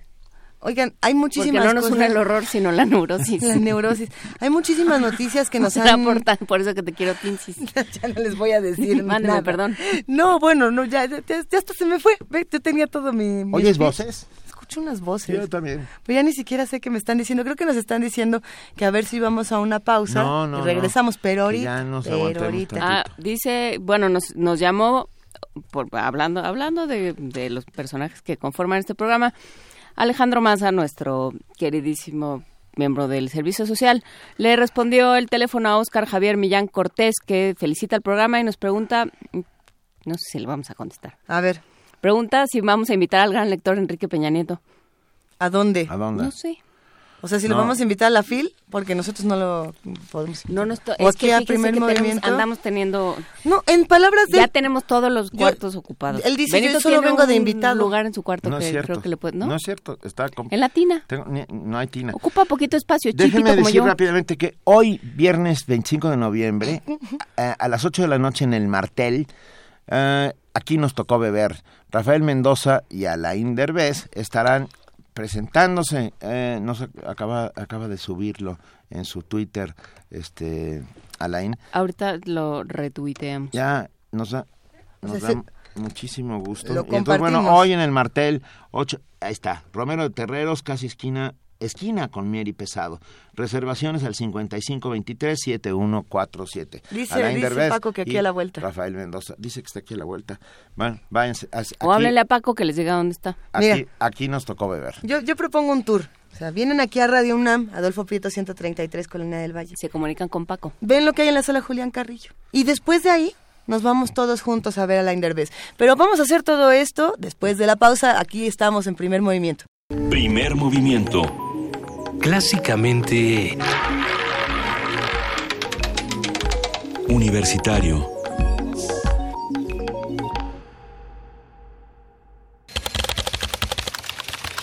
Corte informativo. La UNAM. Las universitarias Ana Buquet, directora del Programa Universitario de Estudios de Género, y Marcela Lagarde, del Centro de Investigaciones Interdisciplinarias en Ciencias y Humanidades del UNAM, recibieron la presea Hermilia Galindo, que otorga la Asamblea Legislativa del Distrito Federal. El galardón reconoció su trabajo a favor de los derechos humanos y el empoderamiento de la población femenina. Habla Ana Buquet. La situación de las mujeres es un indicador por excelencia del avance social de los países. Pero sin duda nos queda un largo camino por recorrer. Hay que acabar con los feminicidios, con el acoso sexual en las calles y con cualquier forma de violencia contra las mujeres. Tenemos que lograr la participación paritaria en todos los espacios de toma de decisiones de nuestro país. Es necesario eliminar la brecha salarial. Es imperativo alcanzar la corresponsabilidad familiar, que los hombres se ocupen de las tareas domésticas y de cuidado a la par que las mujeres. Nacional. El gobierno de Guerrero informó que finalizaron las excavaciones en 20 fosas clandestinas localizadas en el cerro Tenanchintla, municipio de Citla, donde hallaron 32 cuerpos y 9 cabezas. Los restos fueron trasladados al servicio médico forense de la capital del estado. Dos grupos de policías comunitarios se enfrentaron en Guerrero, en el entronque de la autopista Cuernavaca-Acapulco. Las autoridades de la entidad informaron que Unión de Pueblos y organizaciones del Estado de Guerrero y el Frente Unido por la Seguridad y el Desarrollo de Guerrero se disputaron el control de la seguridad en la región de Tierra Caliente. Economía y finanzas. El Consejo Coordinador Empresarial y la Confederación de Cámaras Nacionales de Comercio, Servicio y Turismo señalaron que analizan y evalúan cuál podría ser la oferta de incremento salarial, por lo que no respaldaron la propuesta de la Coparmex. Por su parte, Alfonso Navarrete Prida, secretario del Trabajo, dijo que el gobierno federal ve con optimismo la propuesta de la Coparmex de aumentar el salario mínimo en 89 pesos con 35 centavos. Creemos que hay un margen para elevar el salario mínimo de manera sustantiva importante, lo hemos señalado desde el mes de mayo. El sector empresarial, precisamente esta parte del sector empresarial, Coparmex, nos pidió tiempo para que volviéramos a revisar lo que estaba ocurriendo en la economía nacional e internacional. En tanto, el sector obrero que encabeza la Confederación de Trabajadores de México solicitó formalmente que el mínimo sea de 100 pesos diarios a partir del 1 de enero de 2017. El líder obrero Carlos Aceves del Olmo celebró la disposición del sector empresarial por mejorar las percepciones en México. Internacional. El presidente de Venezuela, Nicolás Maduro, sostuvo un encuentro con el expresidente del gobierno español, José Luis Rodríguez Zapatero, para proseguir con la mesa de diálogo político con la oposición de ese país suramericano. La mesa de diálogo sigue avanzando, se acerca diciembre, creo que la mesa de diálogo se irá consolidando y recibiremos enero, febrero, marzo con una mesa de diálogo fortalecida. Le he ratificado al presidente Rodríguez Zapatero todo el compromiso por encima de las bajezas, las vilezas, la violación de los acuerdos, todo el compromiso de paz, de diálogo, de tolerancia. Por su parte, Rodríguez Zapatero declaró que en Venezuela existe el compromiso de solucionar los conflictos a través del diálogo. Con la flexibilidad que es lógica en estos procesos y dos, sobre todo, para mí personalmente, para los acompañantes, para la voluntad tan pacífica que he percibido después de tantos meses aquí intensamente que tiene el pueblo de Venezuela, el compromiso con el manifiesto por una convivencia en paz. Deportes. Este viernes Pumaseu enfrentará a los auténticos Tigres en la final de la Liga Mayor de la UNEFA 2016. Habla Herminio Rojas, capitán del conjunto de la UNAM. Sí, claro, es, es un duelo ya disputado los últimos ocho años, entonces es un encuentro bastante bueno para el fútbol nacional, para nosotros, eh, dado el inicio que, que tuvo el equipo, pero afortunadamente vamos a, a poder disputar el campeonato nacional. Hasta aquí el corte, en Nora más información. Radio UNAM. Clásicamente informativa.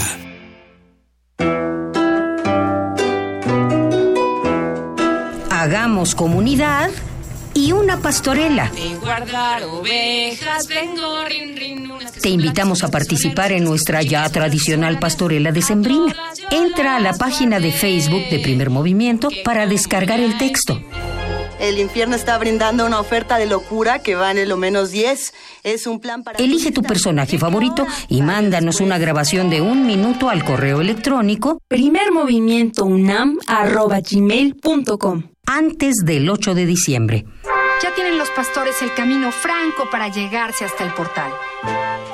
Las mejores interpretaciones participarán en la versión en vivo de La Pastorela el jueves 15 de diciembre desde la sala Julián Carrillo de Radio UNAM.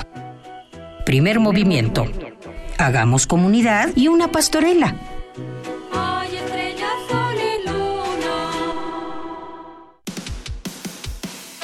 Dejar huella en cada aula de la UNAM es un deber de un verdadero Puma. Deja tu huella y apoya Fundación UNAM a de cara a miles de universitarios. Súmate 5340-0904 o en www.funam.mx. Contigo hacemos posible lo imposible. El Partido del Trabajo, más vivo que nunca. Así quedó de manifiesto con la confianza depositada por el pueblo de México a las candidatas y candidatos en estados, distritos y municipios del país. Gracias a la seguridad de tu voto, el PT crece y se fortalece. A cumplir nuestro compromiso con México, seguiremos siendo la oposición que el pueblo exige. No te vamos a fallar. Partido del Trabajo, orgullosamente de izquierda. Silencio. Un laberinto. Un misterio sin resolver. Adéntrate en los callejones oscuros de David Lynch. Cineclub Radio Cinema trae para ti una selección que te mantendrá en vilo. Dunas, Blue Velvet, Corazón Salvaje, Lost Highway, Mulholland Drive e Inland Empire te esperan los miércoles de noviembre y diciembre a las 18 horas en la sala Julián Carrillo. Ven y descifra el imaginario de uno de los cineastas más representativos del siglo XX.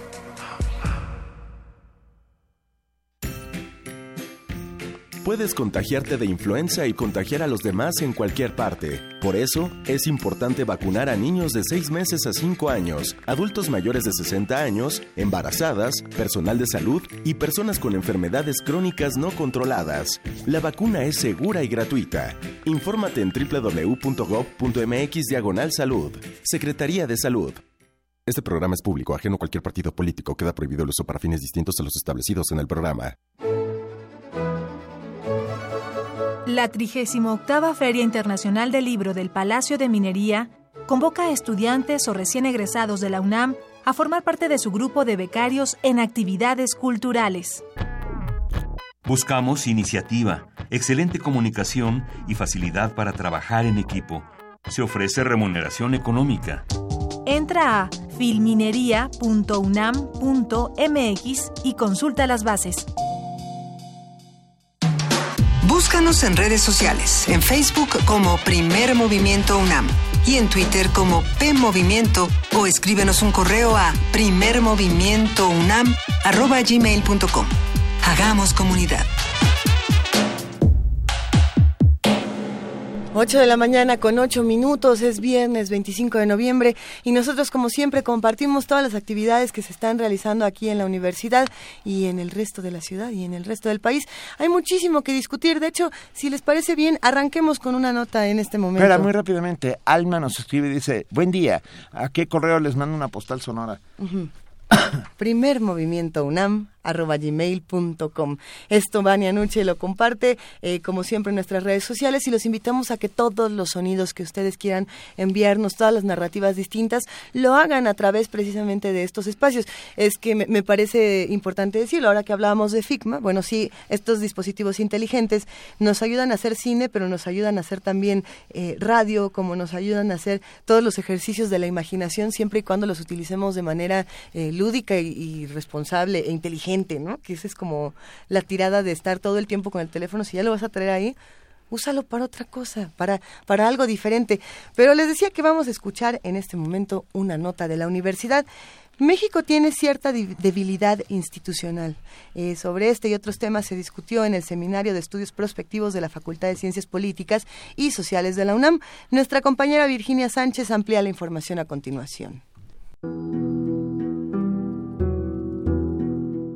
Para comenzar a construir desde la academia puentes que anclen reformas estructurales sólidas y flexibles, que permitan adaptarse a los inminentes cambios, el Seminario de Estudios Prospectivos de la Facultad de Ciencias Políticas y Sociales de la UNAM realizó la mesa de análisis Prospect 2016, cuatro escenarios para México hacia 2050, propuestas para un mejor futuro.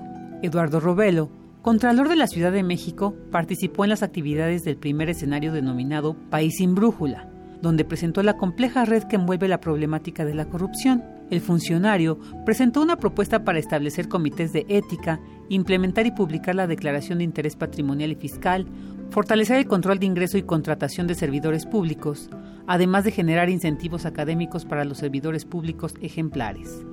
En tanto, Ricardo Pascoe, académico universitario y ex embajador de México en Cuba, señaló que a pesar de existir una amplia propuesta sobre modelos de desarrollo, México no ha definido un rumbo certero a causa de la debilidad institucional. Además, planteó la necesidad de establecer el principio de que todo puede ser discutido sin preconcepción y así diseñar un nuevo contrato social. Puede ser la de construir una visión estratégica hacia el futuro, definiendo un nuevo andamiaje institucional que deseche los viejos paradigmas de un país centralista o federalista, religioso o laico, Estado débil o fuerte, privado o público, para avanzar hacia la construcción de una institucionalidad flexible y capaz de asimilar nuevas experiencias, nuevas tecnologías, nuevas ideas, nuevas formas de moldear la historia nacional. Habrá que tomar decisiones decidir, por ejemplo, que fuera del respeto a la dignidad de la vida, nada es sagrado. Esto es, todo puede ser discutido sin preconcepciones. Ese tiene que ser la base de un nuevo pacto social. José Ramón Amieva, secretario de Desarrollo Social de la Ciudad de México, afirmó que la desigualdad social que se vive en la ciudad y el país entero responden en gran medida a una inequitativa concentración de la riqueza y a los nimios resultados en las políticas sociales asistencialistas.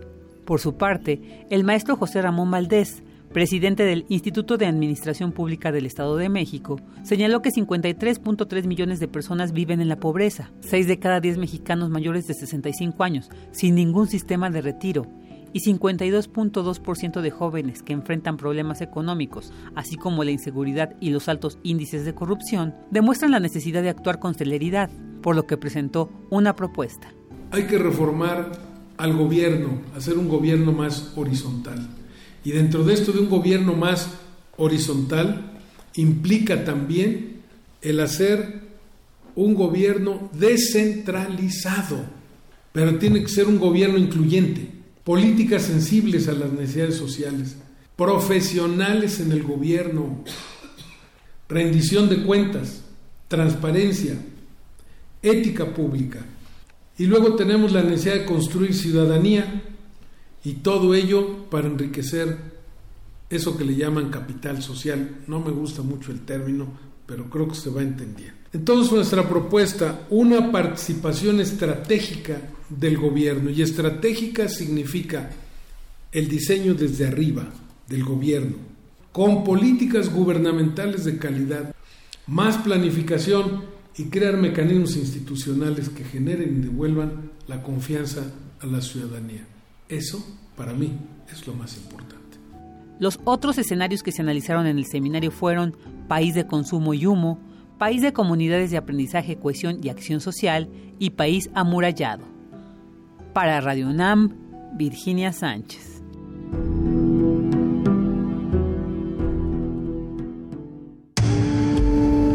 Primer movimiento. Clásicamente... Incluyente.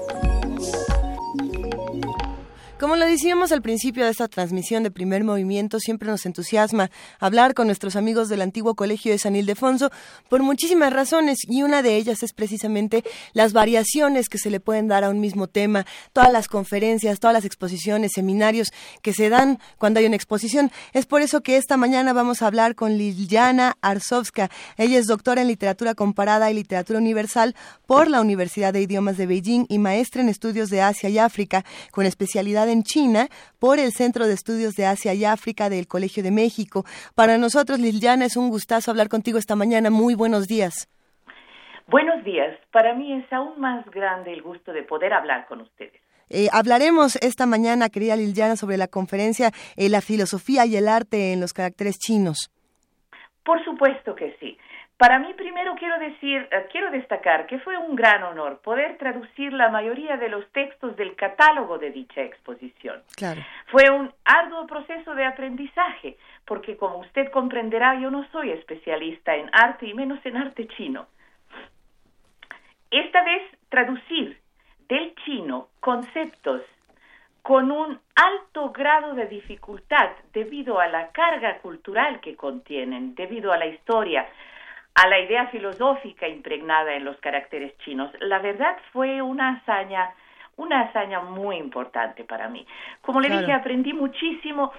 Esta exposición invito a todo el público, no solamente del distrito, que busquen tiempo para que la visiten. China desde los ochentas es otro país y ha intentado por muchos medios acercarse al occidente y darse a conocer. Y yo creo que por fin, a través de esta magna exposición, que contiene un montón de expresiones artísticas chinas, creo que lo están logrando en buena medida.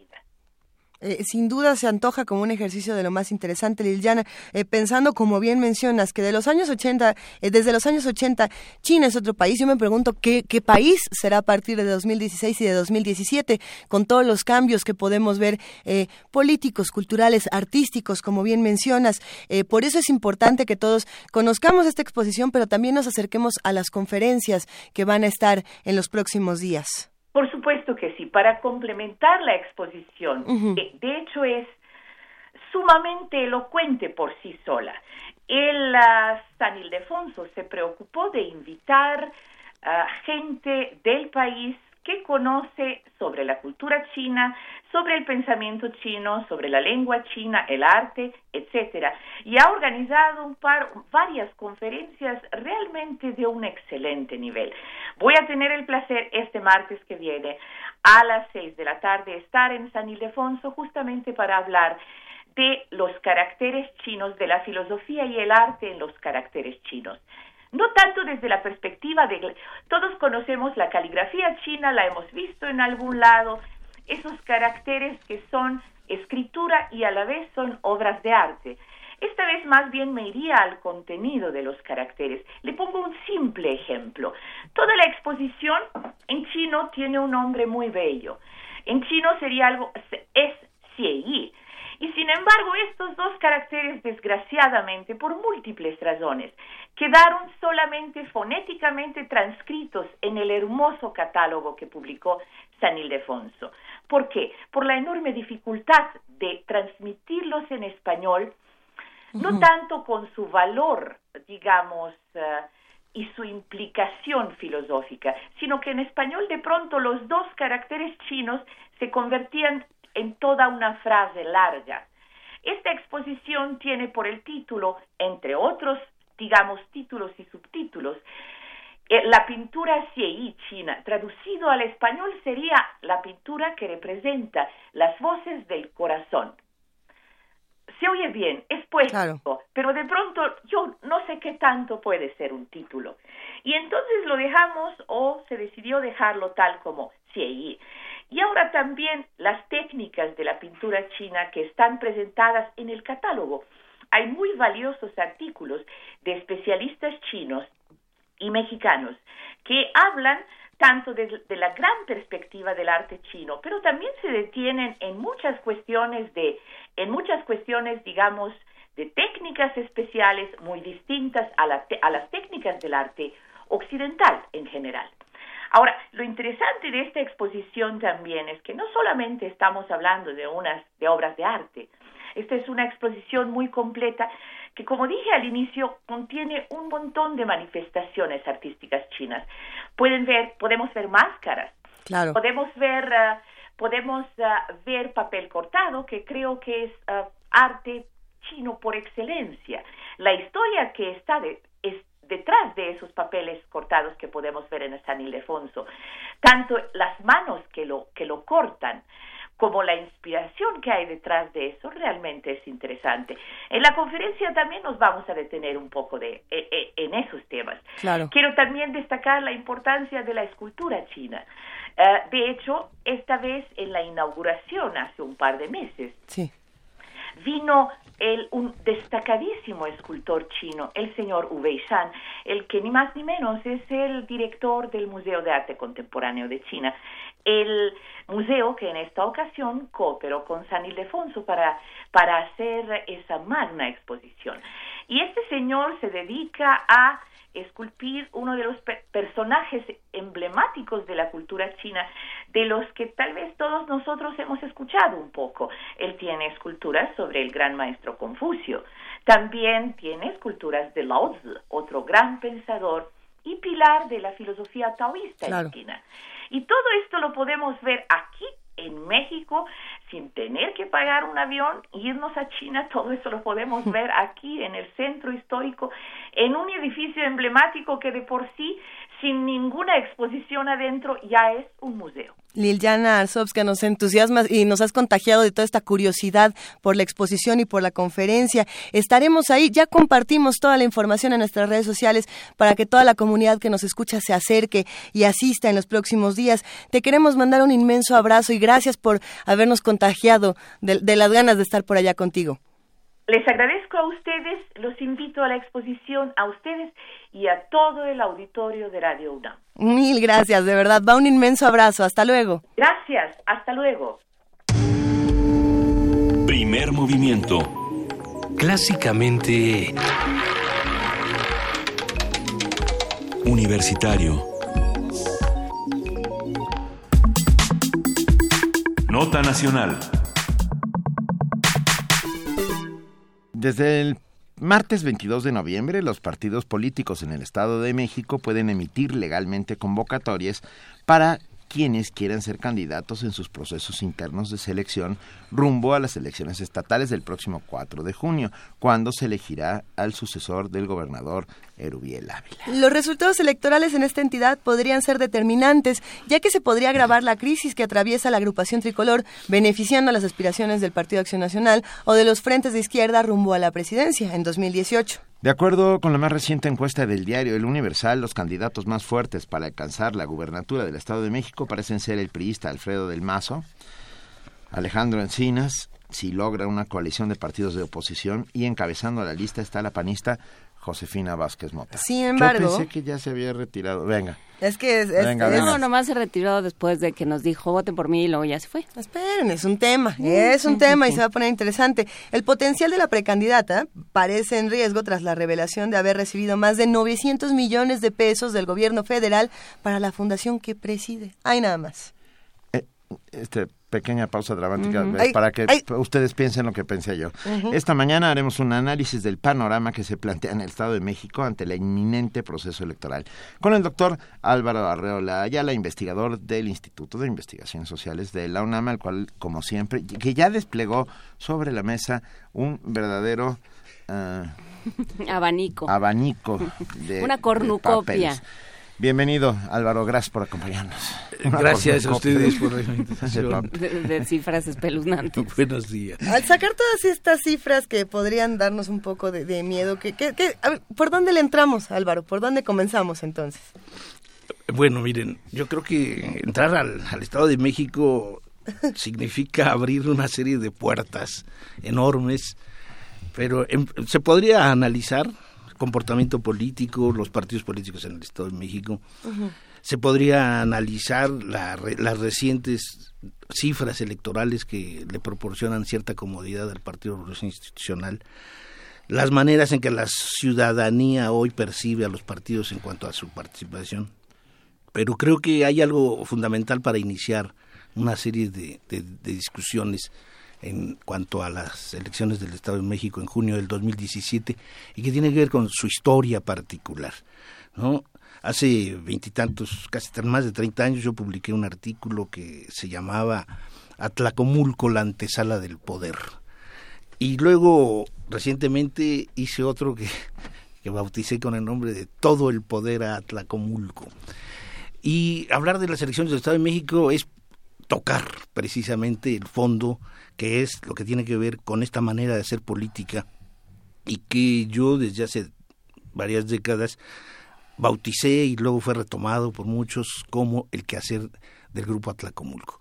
Un grupo Atlacomulco que es inasible, un grupo Atlacomulco que no hay firmantes ante notario público, como ellos mismos lo reconocen, Arturo Montiel en, uno en un libro precisamente señalaba que, que no era, que es un mito, no lo decía Hank, lo, dice- lo dice Choifet, lo dice César Camacho, lo dice Peña Nieto.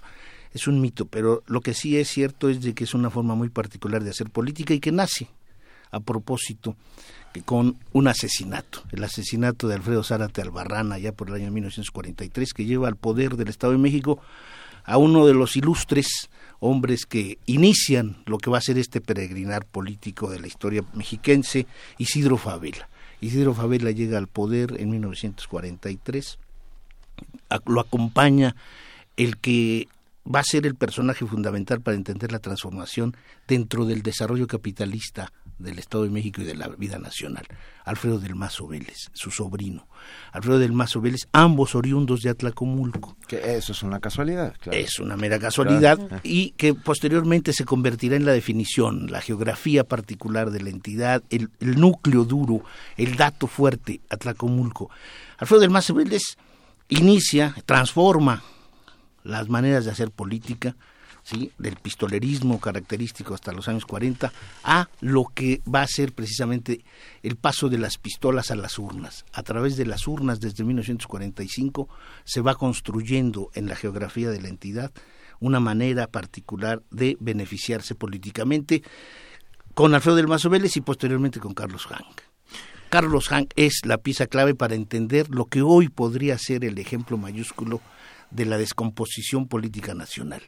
Un pobre político es un político es un pobre. político pobre. Al revés, ¿no? No, al revés. Un político, pobre, es un pobre político. Es un pobre político. Hoy llega a la dimensión de 12, 10 gobernadores acusados precisamente de malversar los recursos públicos. 10 y contando. Y contando. A ver, Álvaro, me quedé pensando muy rápidamente, este panorama que nos estás dando es importantísimo, pero hay que decir que es la reserva territorial de votos más importante del país, ¿no? El Estado Así de es. Junto con el Distrito Federal, junto con Veracruz, serían finalmente casi el 40-50% del padrón electoral nacional.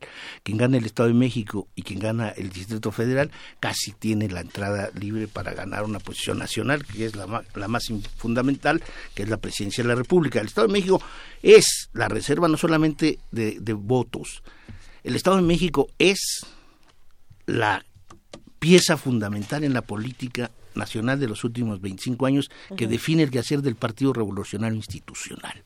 El Estado de México es un problema de Estado.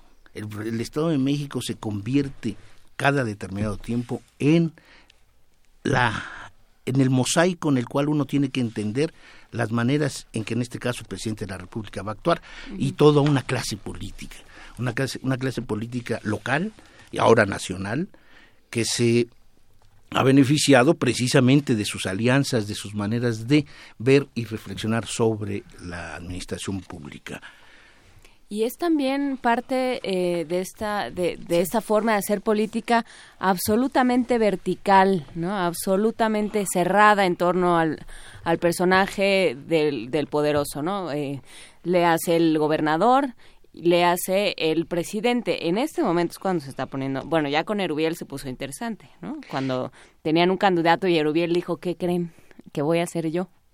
Sí, allí, allí yo creo que, Juana Inés, hay que entender, en, en el 2011, 2010, previo a la, a, la, a la disputa por la candidatura, era, era muy lógico que en el Estado de México el candidato más fuerte era Alfredo del Mazo Maza. Alfredo del Mazo Maza, que no es que no es pariente, ¿eh? que no es pariente de Peña Nieto, pero que sí es una relación fundamental. Ahí en, en ese la- libro que tienes, en- Benito, en la mano, en la página 207 viene la foto de... Por favor, explícalo, Álvaro. Vi, Herrera. está Alfredo del Mazo Vélez, testigo de la boda de Enrique Peña Nieto. No. Di- Enrique Peña del Mazo y Socorro Nieto en julio del 65. Este, eh, la historia del Estado de México es la historia del compadrazgo. Es la historia de del compadrazgo, de es, la, la- es la historia de la, de la lealtad, es la historia que nos exhibe a un modelo de hacer política muy, muy, muy interesante, muy complejo. ¿sí? Porque mientras en los- desde los años de 45, 43 hasta, hasta los años 70 es la transformación del modelo de hacer política tradicional a un modelo en donde la economía de- capitalista fundada sobre todo piensen ustedes que en el Estado de México se origina una de las maneras más fáciles y determinantes de hacer eh, de crecer económicamente a costa de la sociedad. En el año 45 se apuesta por eximir fiscalmente a todas las empresas que se asienten en el Estado de México, en los territorios del Estado de México, hasta por 25, 30 años. Exención de impuestos. De ahí que el Estado de México, Tlanepantla, en Tlanepantla, Ecatepec, el Valle Claro. de Toluca, estén asentados las empresas más grandes y más Claro. importantes transnacionales. ¿sí? Cuando llega Hank al poder, precisamente termina ese periodo de exención y la riqueza fluye una riqueza eh, que convierte al Estado de México, obviamente desde los años 60, en la pieza fundamental de la República en cuanto al desarrollo económico. Y el desarrollo político es otro, precisamente, Benito. Una serie de alianzas construidas a partir de lealtades, subordinaciones ¿sí? y esquemas autoritarios. Más con- son, actúan siempre como sociedad secreta, actúan como logias ¿sí? del siglo XVIII, del siglo XVII, ¿sí? y en donde hay un principio, sumar y no restar. Lealtad sobre todo para quien se construye o, quien se considera el eje, de, la pirámide. En este caso, hoy, en 2016, no hay otro más que Enrique Peña Nieto. No, olvidémonos de la figura nacional, es la figura en el Estado de México la fundamental, la fundamental, la que decide, la que decidió en 2010-11 por Erubiel, y no porque él lo decidiera así, sino simplemente porque Rubiel representaba a los políticos del Valle de México que querían y exigían a los de Toluca, a Tlacomulco, unas posiciones. Hasta, hasta el 2010, la política en el Estado de México se definía básicamente por todos los puestos de administración pública, en el 75% todos eran oriundos de Toluca, Metepec y Atlacomulco. ¿Sí? Y esta fue la propuesta que se le hace en el 2010. O sea, Erubiel, Ávila se presenta como el candidato del Valle de México, en donde está el reservorio de votos más importante, y entonces el temor mayúsculo del PRI fue precisamente eso. Si Erubiel amenaza con irse al PAN o al PRD, entonces mejor hagámosle un descanso a Alfredito del Mazo Maza para que seis años después pueda ser quizá el candidato. Es una manera muy, muy particular, muy interesante del ejercicio de la política, en donde se distribuyen y se reparten las, el, el botín como si este fuera un pas- un botín Ah, para- en donde se ajustan quiénes van a ser diputados, quiénes van a ser presidentes municipales, quiénes van a estar aquí en determinado momento, ¿sí? O sea, y Hoy- además estos asuntos donde donde tienen operadores y tienen gente que va y visita y, y bueno, y entonces qué va a pasar con la elección? A todo esto ya Para- que para todo el mundo quiere ser quiere ser Mm, gobernador. pa- la elección la elección es predecible es A ver. totalmente predecible el PRI va a arrasar por el lado del PRI. el PRI va a arrasar hoy día si me dicen que firme un documento yo hoy hoy precisamente podría decir el PRI arrasará tiene el control de la Cámara de Diputados, tiene el control de las redes empresariales, tiene el control de los esquemas de organización electoral más importantes de la República, se hacen en el Estado de México y lo, y lo, y lo modernizan y lo reestructuran continuamente. ¿sí? Es, son, son una organización y un aparato electoral que se moviliza, sobre todo con recursos públicos, recursos públicos municipales, recursos públicos estatales por encima de la legalidad. Esa ha sido la historia electoral del Estado de México y es la historia electoral del, del país. Los recursos políticos, los recursos públicos fluyen enormemente, pero sobre todo los recursos empresariales. Recursos empresariales que ningún órgano de fiscalización llamado INE o organización local pueden descubrir. ¿sí? Este es un escenario dificilísimo y en donde todo mundo apuesta por quien va a ser y resultar vencedor. Recuerden que, recuerden que en los últimos años se ha venido construyendo un modelo, además, en la política mexicana hacia el bipartidismo. Es más fácil hoy entender en el Estado de México un posible candidato apoyado por el PAN y por el PRD que sea candidato del PRI y no una pluralidad de candidaturas. La única candidatura que más o menos tiene cierta característica independiente hoy día es la que está impulsando Morena. Que es Sí, Delfina. Delfi- Del- Delfina. Delfina Gómez Álvarez, la Ah. profesora Delfina, que fue presidenta municipal de Texcoco, que fue diputada, que fue diputada, que es eh, diputada y que finalmente re- representaría un modelo diferente, ¿sí? Más sin embargo tiene sus asegúnes esa izquierda. Y por el lado por el lado del Partido Acción Nacional no se vislumbra más que Josefina Vázquez Motas, que sería el candidato ideal que requeriría el PRI para que esto no pasara se absolutamente nada. absolutamente. Vázquez Mota no es nadie en el Estado de México, Vázquez Mota no representa ni al Partido Acción Nacional. Ay. Sería el peor error que Acción Nacional cometiese en el Estado de México. Y el PRD tiene solamente la figura tradicional que desde 1993 se presenta con- eh, concurrentemente, Alejandro Encinas. Y el PRI, el PRI tiene una gama de candidatos, desde Luis Videgaray, pasando por Luis Miranda, pasando por Carolina Monroy, por Alfonso Navarrete, hay una cantidad enorme ¿sí? de candidaturas posibles dentro del PRI y el PRI el PRI va a apostar porque sobre todo en, el- en el reajuste de calendario electoral nacional si se dan cuenta 2017 solamente tiene a Coahuila y Nayarit sí y las elecciones municipales de Veracruz pero el Estado de México es un año es un año casi que el régimen consideró exclusivo para el Estado de México de ahí pues que yo hable de razones de Estado para entender las elecciones del Estado de México. En los próximos dos años solamente vamos a ver dos elecciones en donde se va a comprometer Peña Nieto y todo su equipo de colaboradores. Las elecciones del Estado de México que terminan en junio eh, del 17 y las elecciones presidenciales en junio del 18. Son dos años en donde va a ser la apuesta fundamental para que este país siga siendo controlado por el PRI. ¿Y Peña Nieto todavía opera? O sea, Sí, Peña Nieto con en el Estado de México sí. En el Estado de México. Yo ah, no creo que opere en Veracruz, no creo que las derrotas en Veracruz No le creo que opere en Los Pinos, pero Pero no es que creo no, que opere en Juan Los Ramírez Pinos en Marín, muchos que es, sí. que es como yo, bueno, no sé si lo va a tomar bien, pero lo digo, lo digo de buena fe, dice, ¿y los ciudadanos no cuentan? Digamos, eh, con un presidente con menos del... con- ya no sé en 25, qué van. La última vez que me 25. asomé eran 25 con las cuentas de la presidencia, ni siquiera las... las Y con esto otras. podemos cerrar la Con esto la podemos charla, cerrar. Álvaro. ¿Qué pasa con... si- a- ¿Quién está operando? Si no es una ciudadanía... ¿De qué estamos hablando cuando hablamos de elecciones sin una ciudadanía que la respalde? Es una ciudadanía acostumbrada a la compra, al beneficio inmediato, a la despensa, al dinero que se paga por una credencial de elector. En el Estado de México es una de las entidades con mayor grado de desigualdad, a veces mucho más desigual que Chiapas o Oaxaca en determinados sentidos.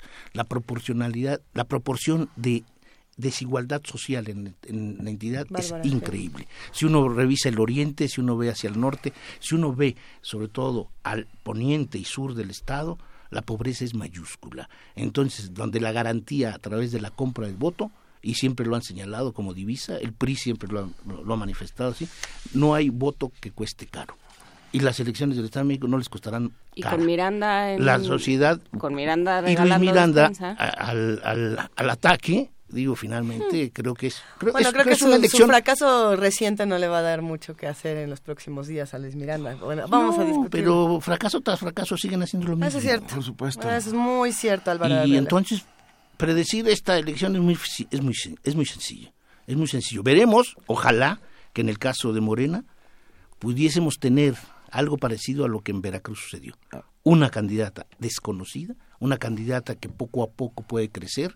Son muchos días para hacer campaña. Recuerden ustedes que las elecciones del Estado de México empezaron ya en septiembre. Sí. Es casi un año, son 10 meses en donde se puede hacer campaña política. Entonces, hay posibilidades para hacer crecer una candidatura independiente o, o semi-independiente como la de Morena. Creo que sí. Creo que habría que ver si Claro. obtuvieron experiencia en el caso veracruzano.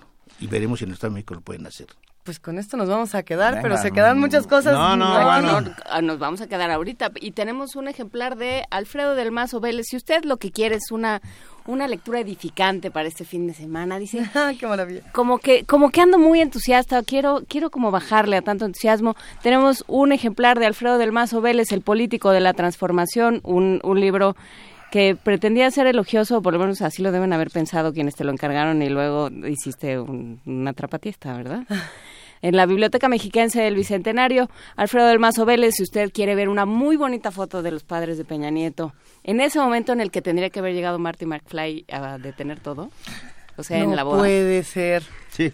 Ahí Hoy- está en la página 207 Venga. de este libro que regalamos hoy. Se va por teléfono 55 36 43 39. Mil gracias, doctor Álvaro Arreola Ayala. Como siempre, un placer. Nos escuchamos muy pronto para seguir discutiendo todos estos temas. Y tenemos otro que al rato vamos a Gracias a regalar. ustedes. Gracias, Gracias, Álvaro, mil gracias, como siempre. Primer movimiento. Clásicamente Incluyente.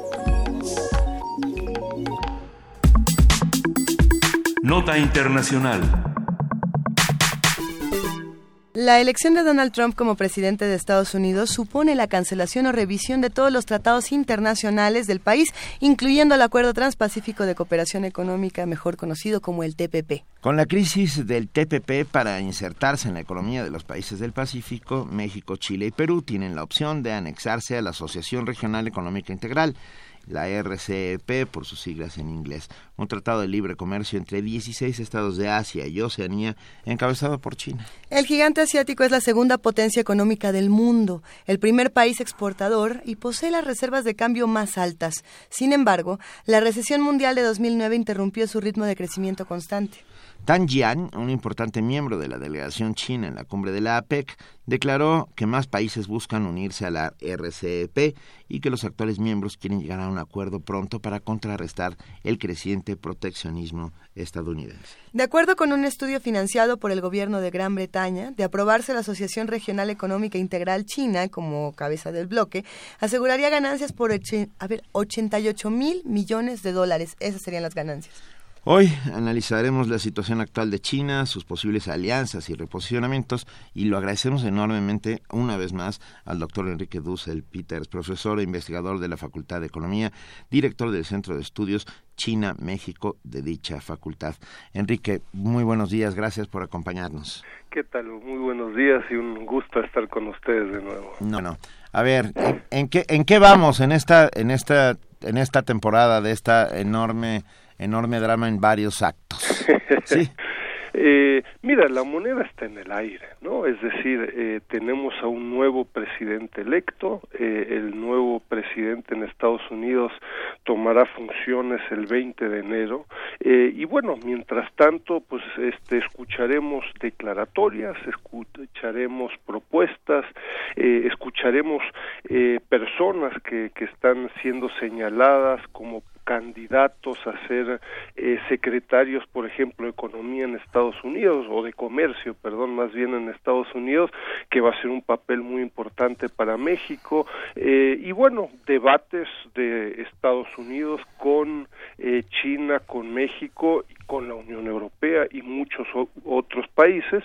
Y claro, y, y los demás países van eh, reaccionando y acomodándose a estos diálogos, ¿no? Ha sido muy interesante. El fin, este último fin de semana se llevó a cabo la cumbre de la PEC, eh, un presidente de Estados Unidos ya de salida eh, y un presidente chino Xi Jinping, este engrandecido, ¿no? Es decir, planteando prácticamente que el lugar que pudiera dejar el espacio que pudiera dejar Estados Unidos lo pudiera cubrir China, ¿no? Entonces, en fin, estamos viendo una serie de reacomodos internacionales y que sin lugar a dudas van a afectar muy significativamente a México. ¿Cómo, ¿Cómo se recompondrá la región en términos económicos y geopolíticos, sobre todo? Mira, de nuevo la moneda está en el aire, hay debates sobre una administración Trump, uno diría ligera, light, ¿no? Es decir, cuando vemos la postura eh, en los últimos años prácticamente muy clara por parte de Trump en los últimos meses, semanas, este lunes, en cuanto al TPP, al TLCAN, que afecta directamente a México, eh, pues nos encontramos con la posibilidad de que todas estas renegociaciones eh, pudieran ser muy ligeras, ¿no? Eh, ha habido un debate muy chusco, si tú quieres, eh, entre Trump y, y, la empresa transnacional Ford, ¿no? Eh, que fue blanco además durante semanas del propio candidato eh, Trump y entonces el resultado fue muy sorprendente por su ligereza, ¿no? eh, es decir, eh, la empresa Ford durante meses ha indicado que quería trasladar una planta de un modelo Focus a San Luis Potosí y este fue el centro del huracán eh, y de la crítica de Trump hablaron hace un par de días la empresa Ford y Trump y se pusieron de acuerdo de que ya no había esta problemática y de que el modelo Lincoln, que no era el Focus, no será trasladado a México nunca había sido la discusión de que este modelo se iba a trasladar a México y es un modelo bastante secundario. Y bueno, a un par de minutos después de la reunión, el, eh, el presidente electo Trump eh, indicó que está muy contento porque la empresa había entendido eh, y este cambió su postura, ¿no? Y un día más tarde la empresa Ford dijo y por cierto el modelo Focus va a San Luis Potosí. Entonces claro, si este es eh, toda la discusión, pues es una visión bastante ligera, uno diría, ¿no? eh, claro, uno puede imaginarse, se ven ahorita candidatos que pudieran ser este secretarios de, de comercio eh, y Wilbur Ross, que ha sido un muy acervo eh, crítico del, del TLCAN eh, y que ha planteado México tendrá que atenerse a lo que Estados Unidos plantee punto, ¿no? Entonces es una visión bastante más agresiva y un punto de negociación donde la negociación pareciera ser mínima. Entonces estamos en esos extremos y eso afectará no solo a México, sino que por supuesto que a China y a otros países, ¿no?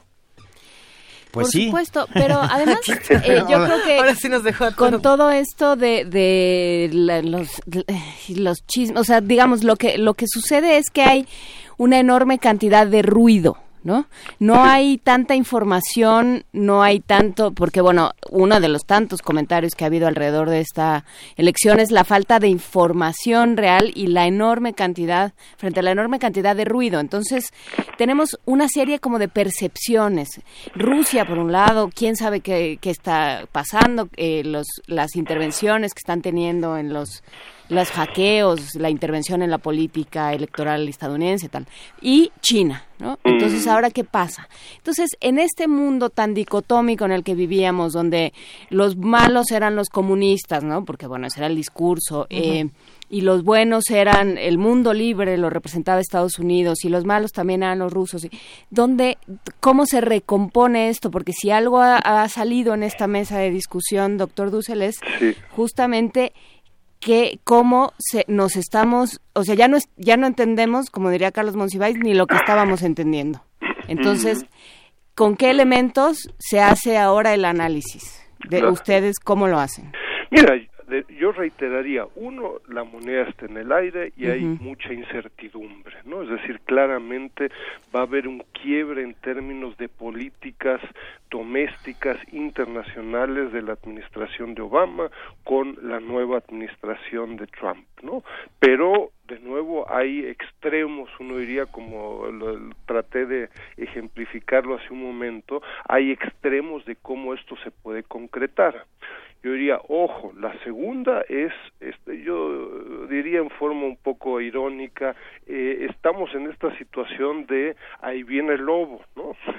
ahí viene el lobo, ahí viene el lobo, el lobo está diciendo cosas, el lobo está reiterando cosas, y creo que no lo estamos tomando muy en serio, es decir, eh, Trump ha dicho muy claramente este lunes también en cuanto a lo que quiere hacer en los próximos 100 días y ha planteado en forma muy clara, el TPP no es de su interés y lo que él busca es renegociar el TLCAN renego y entrar en una nueva relación eh, con China, ¿no? Entonces tenemos que prepararnos ante ello. Claro, hay otras voces y que uno por ahí pudiera plantear como contradictorias, pero creo que tenemos que prepararnos ante un escenario eh, muy duro y muy crítico y en donde, ojo, pues la mayoría de los países, particularmente México, pues no estamos preparados para ellos, ¿no? Es decir, en México en 22 años, con toda estrategia y con toda intención, no se ha llevado a cabo una sola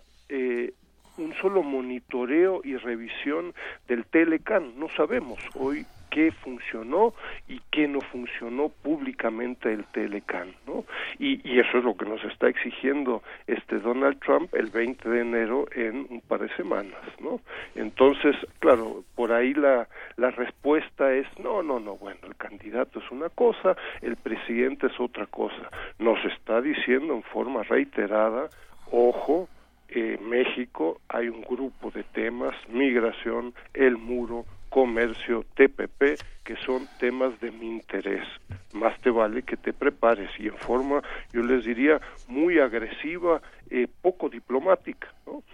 Y con un argumento, yo diría, por último, sumamente político, no es un argumento técnico, ¿no? Eh, el argumento no es que creen este México, Estados Unidos, Canadá están integrados, pero me molesta o tengo estos dos o tres temas técnicos aduanales o de cadenas de valor que, que, que no funcionan. No, el argumento es México tiene un superávit comercial y esto genera empleos en México y yo quiero que estos empleos estén en Estados Unidos. Desde la perspectiva del trabajo que hemos hecho en la Facultad de Economía en los últimos 20 años, ese argumento es falaz, ¿no? Este uno se encuentra con una dramática integración donde un asiento, un auto, una piña eh, y una computadora, pues tiene partes y componentes asiáticos, eh, se ensambla en México, se vende en Estados Unidos, con servicios de Estados Unidos. Entonces no es un argumento tan lineal de decir, oye México, tú tienes 60 mil millones de dólares de superávit y eso genera tantos empleos en México, ¿no? Pero no es un argumento técnico, es un argumento político. Yo quiero volver, habrá que ver si eso es posible, pero yo quiero volver a un Estados Unidos de hace un par de décadas, donde Estados Unidos era grande y eso afecta la relación con China, con Rusia, también con México, eh, y a ver cómo le hacen. ¿no? Es, un, es una amenaza, un argumento, yo les diría, muy potente y, y no técnico, ¿no? Ay, está, está- estaremos. No, bueno, me quedé, me quedé pensando en la falsa premisa de eh, este es un candidato y luego cuando se convierta en presidente será distinto. Pues no. Pero, perdón, nosotros ya lo vivimos con Fox. Ese era un candidato y siguió siendo un candidato los seis años que duró su presidencia. Pero lo vamos a extrañar. Pero bueno, el, doctor a el doctor. Dulcel tenía un anuncio que hacer, creo, sí. de Sí, pasada. porque mira, sobre justamente esta, esta discusión, este debate, estamos muy contentos, ojalá lo hubiéramos planeado así, no es el caso, pero el próximo lunes, miércoles y viernes eh, como parte de las actividades del Centro de Estudios China-México, la Facultad de Economía, eh, una pequeña empresa, Agenda Asia, nos está apoyando con una cátedra México-China, que ya va, esta va a ser la tercera edición, y vamos a invitar a la doctora Susan Shirk, que ha sido eh, eh, subsecretaria Estado en Estados Unidos bajo Bill Clinton, responsable y encargada del tema China, justamente lo que estamos planteando, y entonces va a dar tres conferencias eh, en eh, acá en la Facultad de Economía sobre China y la relación justamente Estados Unidos-China. Entonces quisiéramos mucho eh, invitarlos, es un evento eh, gratuito como todo lo que se hace en, en la UNAM eh, y donde esperamos, bueno, una un claro análisis, una clara visión estadounidense de esta relación eh, Estados Unidos-China. ¿no? Claro que sí, ya la invitación está hecha y nosotros lo subiremos en las redes está. sociales, ya está compartido. Muchísimas gracias, doctor Dussel. Por cierto, le mandan un abrazo sus alumnos del posgrado de Economía. Por, por vía de, por vía de Capuleto, que está aquí con nosotros. Muchísimas gracias. Ah, un abrazo. Hasta luego. Gracias, gracias. doctor. Hasta luego, doctor. Movimiento. Clásicamente... Diverso. Son las 8 de la mañana con 54 minutos y bueno, como lo hacemos cada semana, es momento de que platiquemos con Guadalupe Ferrera, ella es directora de la Dirección General de Actividades Cinematográficas y la Filmoteca de la UNAM. ¿Cómo estás, querida Guadalupe? Muy buenos días. Buenos días, Luisa. Buenos días, Benito. Buenos días, Juana Inés. Hola, Hola, Guadalupe. Oigan, pues bueno, miren, eh, hoy yo quería hablarles de una experiencia que me parece muy importante. Eh, el Centro de Estudios y Migración, de Migraciones y Exilios, que tiene su sede en Hamburgo 6, en la colonia Juárez, eh, los ubico ahí, este, organizó el, el certamen internacional de cine documental sobre migración y exilio 2016. Tienen ya este centro haciendo un trabajo muy importante para crear una base de datos sobre migración y exilios y eh, además eh, hacer estas exposiciones de mostrar a través de las películas cómo se está reflexionando sobre el hecho eh, pues yo creo que unos siete, ocho años tiene ya. Y eh, a mí he tenido el privilegio de participar como jurado en esta última emisión y por eso me atrevo a decirles que eh, habiendo conformado un programa, este certamen de 14 eh, documentales fantásticos, eh, algunos cortos, algunos eh, medios y algunos largometrajes de ocho países en el que está Italia, Suiza, Jordania, Eslovaquia, España, Francia, Bélgica y México, este hay una producción valiosísima, valiosísima del documental, eh, que como si bien me encanta decir en México se encuentra súper sano y poderoso, eh, también hay una muestra de que toda la gente que está queriendo utilizar el documental para hablar de eh, cosas serias, de cosas profundas, de eh, lo que le está pasando al ser humano en las distintas latitudes está también produciendo cosas buenísimas. Yo mm, sé que tenemos poco tiempo y por eso quiero decirles, es la exhibición de estas 14 documentales que concursaron en el certamen eh, empezó el día 22 y termina el día 29 y está en sedes realmente accesibles. Está en el Centro Cultural de España, en México, que saben que está a espaldas de la catedral. Está aquí en la Filmoteca, en la Sala Julio Bracho. Nada más nosotros no terminamos el 29, sino el domingo 27.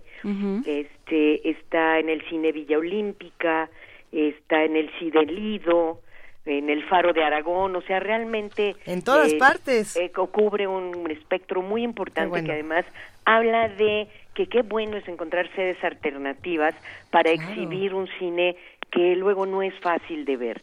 Y aquí eh, yo sí quiero señalarles que eh, el sábado aquí en el, en el en la filmoteca y en el cine Lido pues, se van a presentar las ganadoras eh, pero las 14 películas si se pueden acercar a funciones en estas sedes de 4, 6 y 8 de la de la noche este a ver lo que vean les va a parecer importante.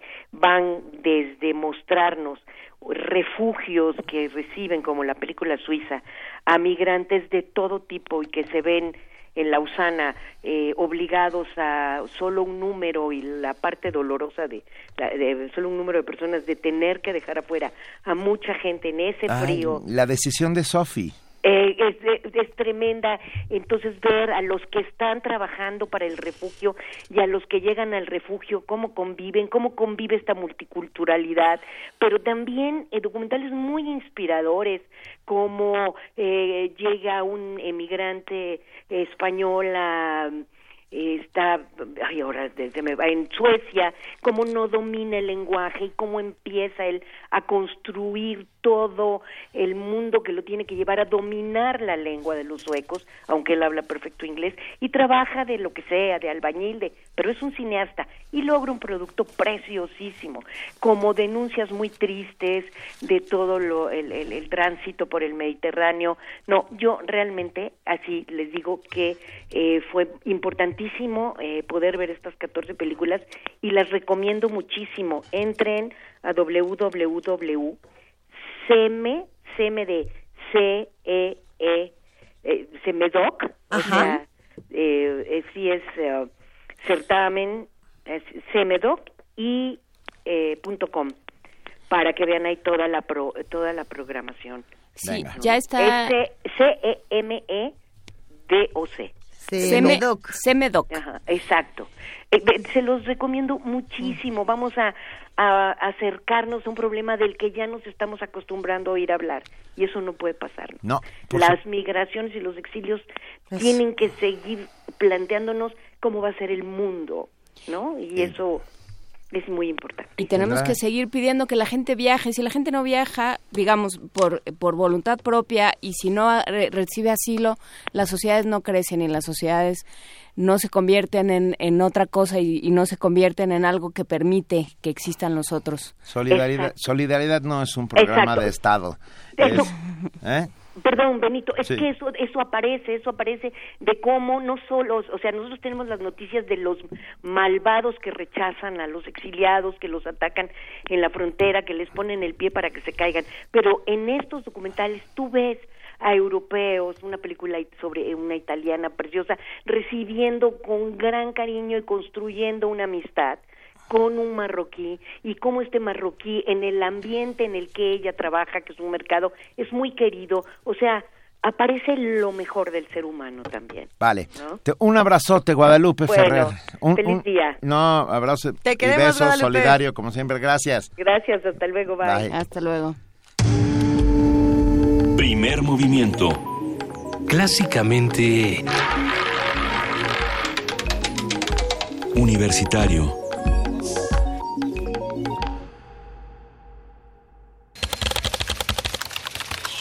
Informativo. La UNAM. Rodolfo Neri Vela recibió el Premio Nacional de Ingeniería 2016. Al entregar el reconocimiento, el rector Enrique Grague destacó el trabajo del primer astronauta mexicano que ha puesto en alto el nombre de nuestro país y de la UNAM. En la intachable trayectoria de Neri Vela se combinan conocimientos, compromisos y una habilidad excepcional para poner en práctica sus saberes en beneficio del desarrollo de la nación, de la ciencia y de la ingeniería. Los logros de Neri Vela son muchos y variados. En su trayecto profesional resalta el haber sido el primer astronauta mexicano y el primer latinoamericano que participó en una misión de la NASA. Es un mérito profesional y personal que comparte con pocos afortunados alrededor del mundo.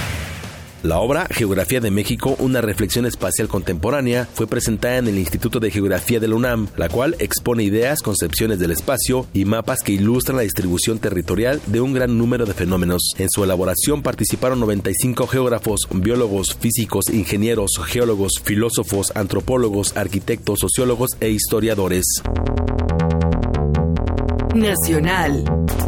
El Congreso de Quintana Roo aprobó un exhorto para solicitar a la Procuraduría General de la República la activación de una alerta migratoria para evitar que el exgobernador Roberto Borges salga del país. Miguel Ángel Osorio Chong, secretario de Gobernación, aseguró que toman las medidas necesarias para detener a Tomás Yarrington y a Javier Duarte. No quisiera yo eh, cometer la imprudencia de adelantar algo que no tenemos eh, confirmado. Eh, estamos siguiendo todas las líneas que nos permitan llegar a su localización, pero como siempre lo hemos hecho, lo decimos cuando tenemos ya elementos suficientes. Hoy no los tenemos para Empresarios veracruzanos que mantenían tomado el edificio de la Secretaría de Finanzas y Planeación en la ciudad de Jalapa se reunieron con el gobernador Flavino Ríos, quien les ofreció el pago de los adeudos mediante un recurso extraordinario proporcionado por la Secretaría de Hacienda. Propuso en la mesa son las dos quincenas de diciembre, el aguinaldo de diciembre. Vamos a pagar a los trabajadores del gobierno del Estado, Poder Ejecutivo, Legislativo, Judicial, Universidad Veracruzana, organismos descentralizados, el gasto corriente para los ayuntamientos para que paguen su nómina también. Luis María Aguilar, presidente de la Suprema Corte de Justicia de la Nación, se pronunció en contra de las actitudes que generan violencia de género. Dijo que hombres y mujeres deben trabajar juntos para alcanzar una verdadera igualdad. No más hombres prepotentes y abusivos de las niñas y las mujeres no más hombres violentos contra las mujeres. No más hombres llenos de prejuicios contra las mujeres. Sí, en cambio, más hombres humanos, dignos, reconocedores de la igualdad de todo ser humano. Más hombres cabales, no patanes. Internacional. Durante su último mensaje desde la Casa Blanca con motivo del Día de Acción de Gracias, el presidente de Estados Unidos Barack Obama llamó a sus connacionales a mantener la unidad de su país luego de las elecciones. Recuerda que sin importar las diferencias, siguen siendo un solo pueblo, parte de algo más grande que ellos mismos, simplemente estadounidenses. We are always simply Americans. El presidente de Costa Rica, Luis Guillermo Solís, informó que el paso del huracán Otto por su país dejó una cantidad aún por confirmar de personas fallecidas y desaparecidas. Lamento informar, como ya ha sido conocido por los medios de comunicación, que hay personas fallecidas y desaparecidas. Todavía nos encontramos en el proceso de recopilación de la información que se ha generado en las últimas horas. Hay personal de rescate, hay vecinas y vecinos quienes están ayudando y asistiendo a las personas que están en condiciones difíciles.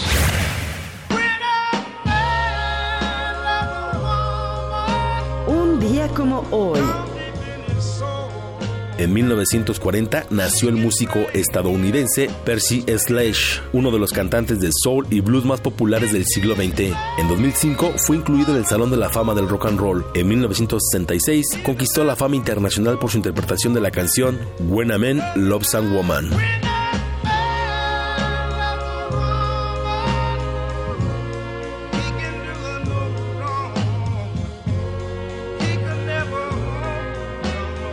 Hasta aquí la información, lo esperamos en nuestro corte de las 12. Radio UNAM, clásicamente informativa. Escucha, disfruta y descarga nuevos y más audios en descargacultura.unam. Novedades. No te pierdas el cuento El Diablo en Sevilla de Luis García de Luna. Mi odio alcanza más allá de la tumba. Hoy lo han enterrado y yo necesito su corazón. Visita www.descargacultura.unam.mx. Desde el país del sol naciente, una obra emblemática de poesía japonesa de la era Heian y ahora traducida al español por Masateru Ito. Ogura Yakunin Ishu, 100 poetas, un poema cada uno. La presentación se llevará a cabo el miércoles 23 de noviembre a las 4 de la tarde en la sala Julián Carrillo de Radio UNAM. Adolfo Prieto 133, Colonia del Valle, a dos cuadras de la estación del Metrobús Amores. Radio UNAM te invita. La entrada es libre. Te esperamos. El Tribunal Electoral del Distrito Federal te garantiza, entre otros derechos, votar y ser votado, asociarme libre e individualmente, ejercer mi participación como ciudadano. Para ello, el TEDF resuelve las controversias que plantean ciudadanos, candidatos independientes, partidos y asociaciones políticas, entre otros. Como ves, es una función que el TEDF realiza de manera permanente y para todos. Tribunal Electoral del Distrito Federal por la defensa de tus derechos político-electorales. Sal un momento de tu cuerpo, contempla tus actos y pregúntate, ¿cuándo lo perverso se volvió parte de ti? Escena doble, Teatristas en Acción, presenta Sensatez y Cautela. Capítulo 2. La comedia de los enredos mentales. Dirección y dramaturgia de Ramiro Galeana Mellín. Domingos a las 13 horas en la sala Julián Carrillo. Adolfo Prieto 133, Colonia del Valle. Entrada libre. Ven y confronta la realidad.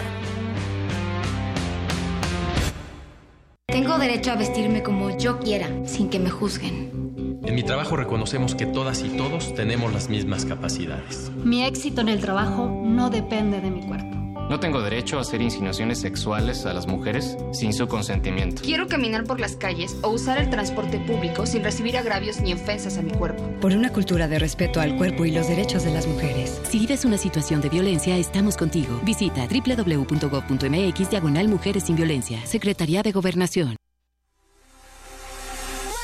80 años de ser la Radio Cultural y Universitaria de México y te queremos en nuestra celebración.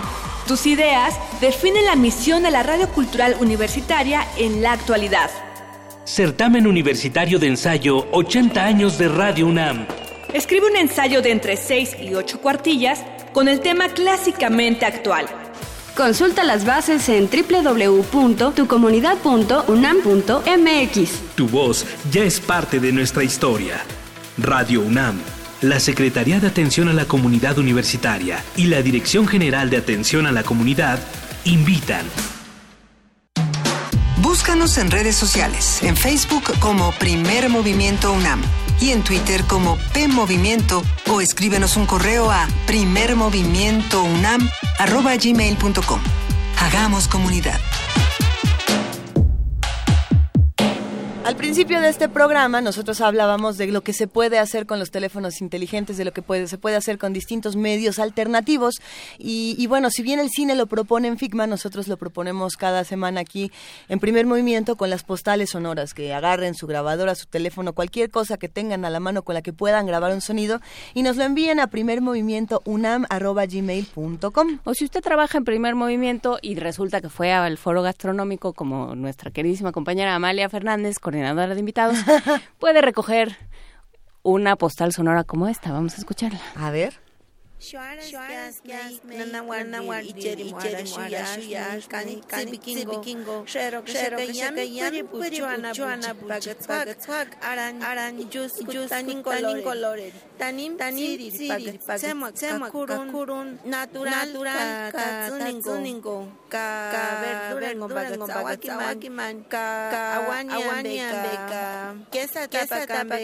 Ka terekambe este estoy toda la gente de aquí de México estoy muy contento ahorita aquí en México en tierra de Magdalena de Guadalupe.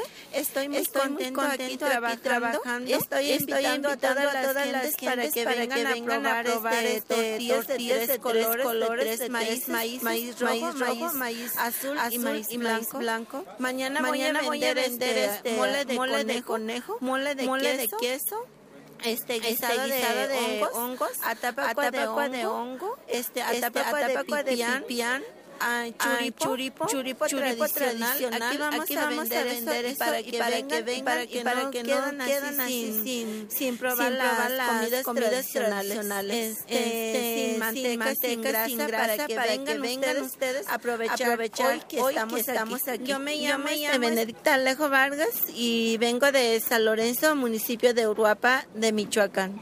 Un saludo, Radio UNAM. Primer movimiento. Clásicamente... Diverso. Yo estaba... Fue este bonito momento que estábamos hablando de la mano de Dios que Porque estábamos diciendo que no entendíamos nada, pero que no entendíamos nada ni desde la mano de Maradona, desde pues. el 76. Ok. Ah, tenemos boletos, va, rápidamente.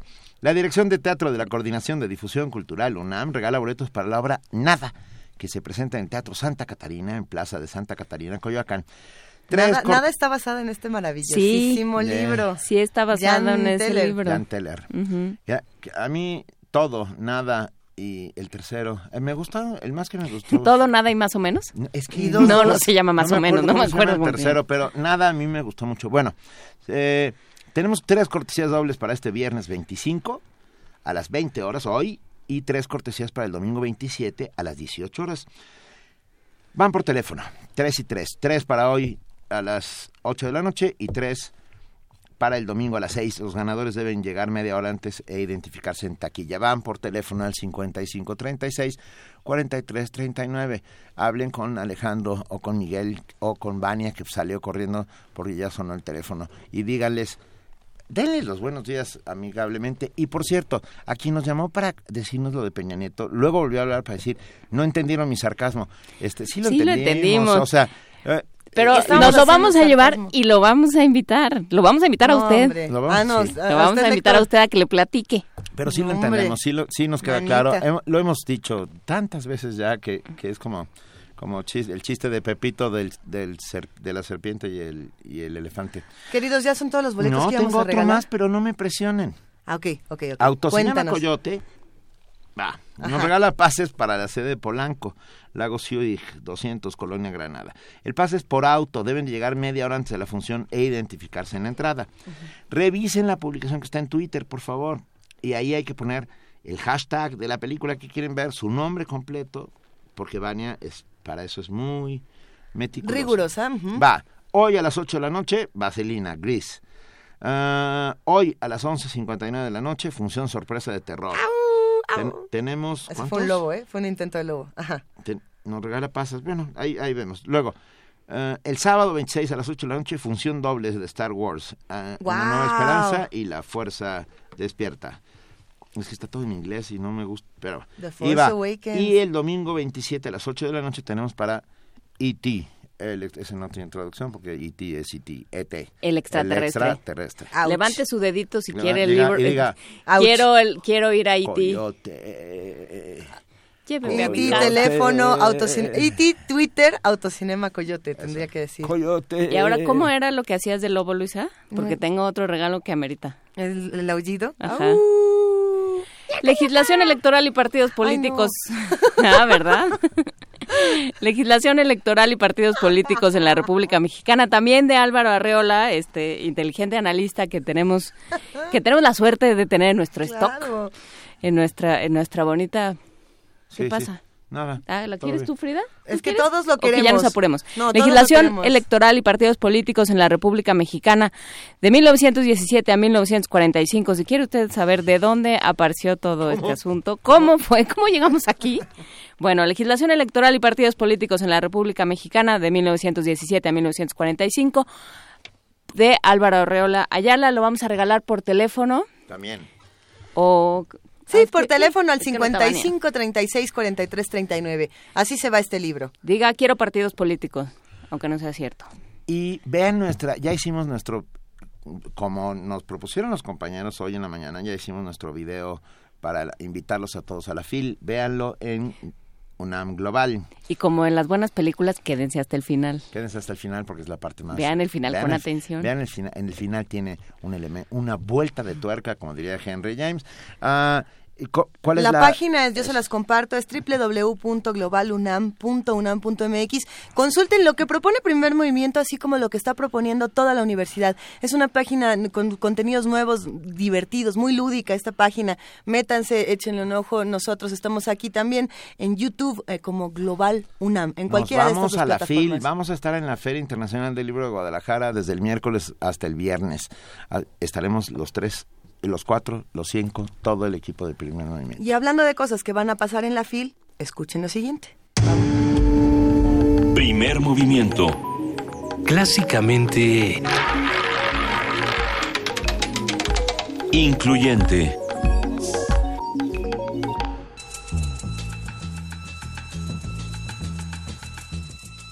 Es hora de poesía necesaria.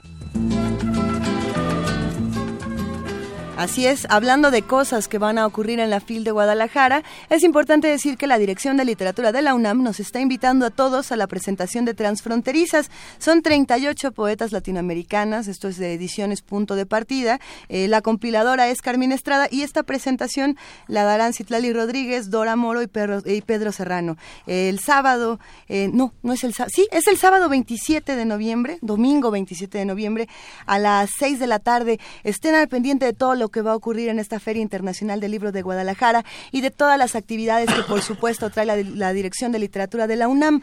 Eh, por eso, el día de hoy aquí en Poesía Necesaria tenemos este que llamamos el radio Poesía Necesaria Voluntaria. Así tres, como, tres poetas, tres. Así es, tres veces tres, como, como las brujas. Vamos a hablar también, pues, precisamente del Día Internacional en contra de, de, la violencia de género. Así que, ¿por qué no arrancamos? Este primer poema que les voy a compartir yo es de Rosa Chávez. Ella es una poeta de Guatemala que nace en 1980 y tiene un poema llamado Soy una mujer morena. Soy una mujer morena, no le tengo miedo a la palabra que me arrebató la guerra, camino confiando en que tantas muertes me regresarán a la vida. Mis trece sentidos se han ofrecido jugosos a las manos del tiempo. Por mirar de frente me han dicho India creída, por buscarme en las verdades enterradas, por nombrar lo que me apretaba la garganta, me han dicho India resentida. No olvido que un compañero de juegos en mi primera infancia me dijo, las indias no pueden saltar, y yo pego brincos que truenan, que revientan, que le sacan chispas a la rudeza de aquel desprecio, porque mi piel morena ha decidido sentir el tacto de la libertad, me han dicho sangre rancia, mal ejemplo, no quiero ser ejemplo, soy sangre caliente que atiende el llamado de mi voluntad, soy espíritu al que le nacen deseos, espinitas, raíces, troncos, llamados de este y otros tiempos, morena, sudorosa, sin vergüenza, apalabrada carne morena, carne que baila, que baila con los ojos abiertos y cerrados, que recupera su movimiento, carne y hueso que danzan por toda la alegría y el baile que le fueron negados a mis ancestros, boca que mastica hongos en el invierno del futuro, boca infantil que fue saqueada por la brutalidad, boca que recupera su canto, su grito, su saliva. Este es el primero de Radio Poesía Necesaria Voluntaria. Y ahí va el segundo. Lo que pasa es que como solo tenemos un libro... Le pusimos unos papelitos. Le pusimos unos papelitos y ya se nos hicieron bolas. Venga, no, Benito. No, se nos han hecho bolas, todo está perfecto. El segundo es de una poeta argentina llamada Valeria Tentoni, eh, nacida en Bahía Blanca en 1985. Y el poema es muy cortito y se llama Yo me saco esto que traigo. Y dice, yo me saco esto que traigo y te lo dejo como dejan algunos perros pájaros muertos en la puerta de sus dueños, con inocencia y con exceso.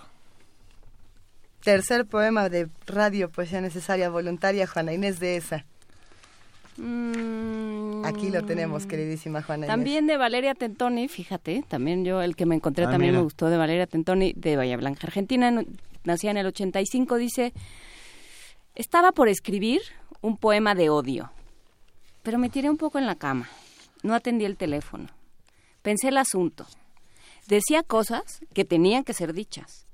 Todos los versos que se me ocurrían me parecían brillantes. Encajaban bien, se movían bien. Las palabras eran tiburones embadurnados con aceite en mi cabeza. Aparecían una detrás de otra, dictadas por una supernova. Me decía sí, ahora me voy a levantar y voy a escribir esas líneas definitivas de venganza y bronca y dolor y repulsión y venganza.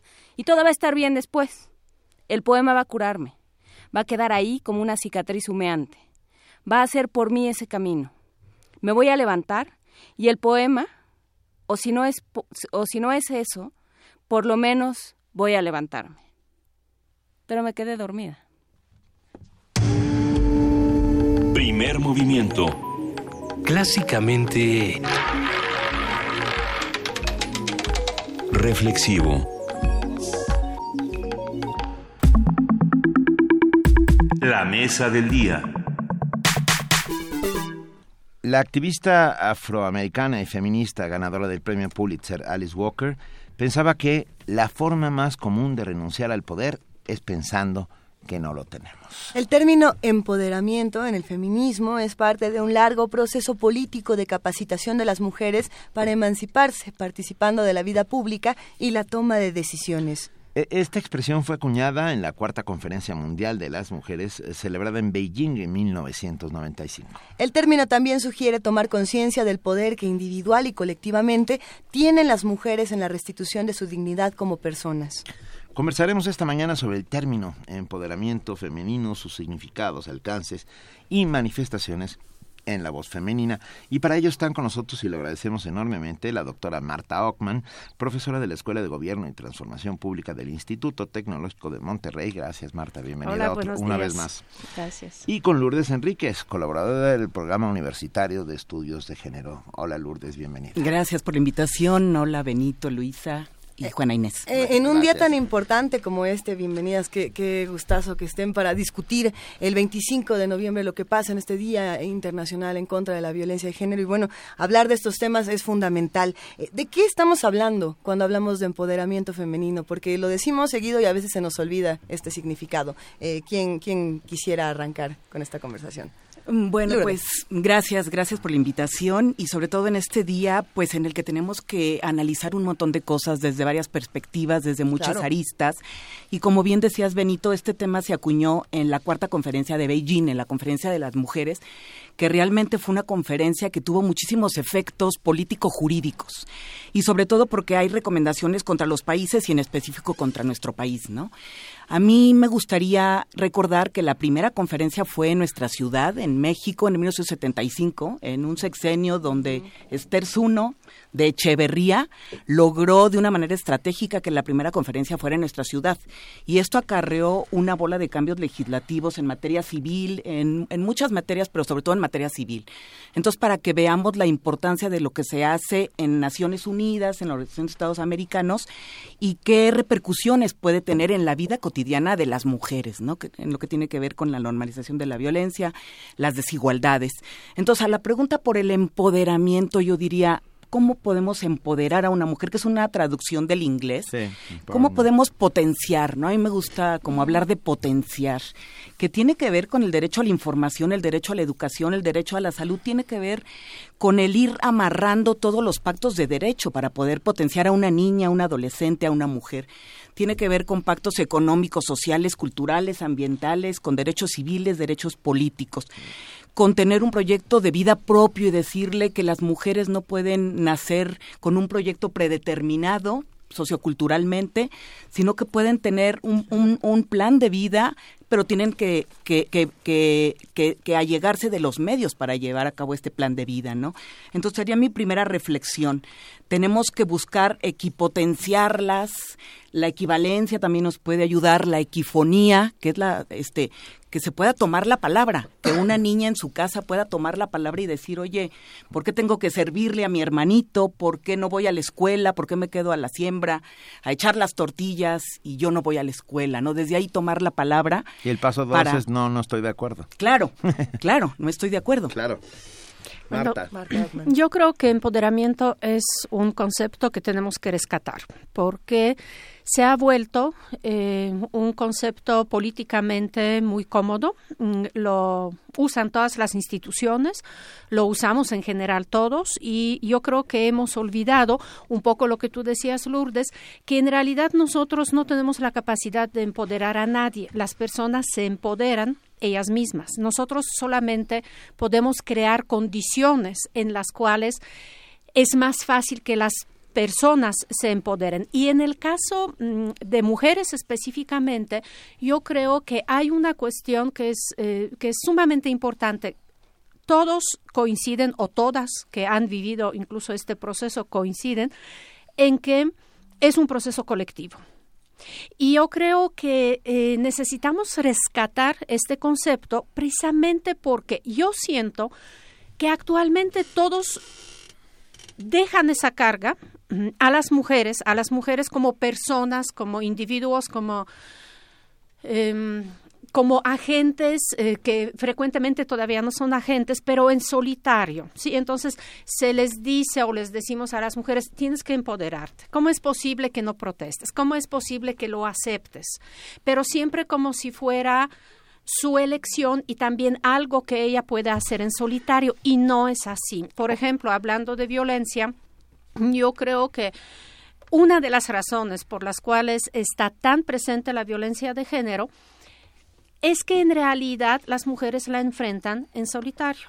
Yo no digo que no haya políticas, yo no digo que no haya refugios, pero en primera instancia la mujer está sola frente a una familia que no necesariamente la apoya, frente a lo mejor a la pareja que, que es la que la está violentando y entonces eh, siente el desamparo, siente incluso la vergüenza precisamente porque, porque les decimos como sociedad cómo es posible que lo aceptes. Un poco me, gustó mucho el poema eh, eh, que leíste en em, precisamente este sentimiento de rebeldía en contra de lo que se dice como debe ser, de que tienes que ser sumisa, de que no tienes que protestar, una vez que se logra, pues eh, yo creo que, que, mm, un poco a lo mejor se olvida lo difícil que es salir de una situación cuando desde niña, cuando desde que nacen, em, cargan la herencia de sus madres y de sus abuelas, que es una herencia eh, pues de estar luchando, pero en, en una soledad, ¿no?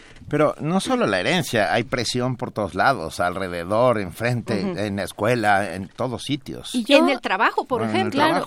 Y yo creo que eso sería lo más interesante de, de, discutir, eh, Marta y no sé, no sé ustedes qué opinan, Marta y Lourdes, pero, pero pensar como sociedad cómo se construye esto, porque muchas veces cuando se habla de estos temas hay existe como inmediatamente una sordera súbita de, de hay, hay que despedirnos. Perdón un segundito, eh, agradecemos enormemente, perdón, agradecemos enormemente el enlace que hace diariamente con nosotros, el 860 de AM.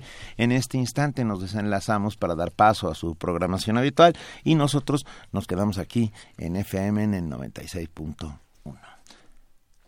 Pausa, gran, pausa, dramática y ahora ya estamos aquí de a ver, eh, puedo imaginar que muchos hombres o, o, muchas mujeres también, cuando empezamos a hablar de estos temas, dicen, a mí nadie me violenta o yo no violento a nadie esto no es conmigo, y cierran los oídos.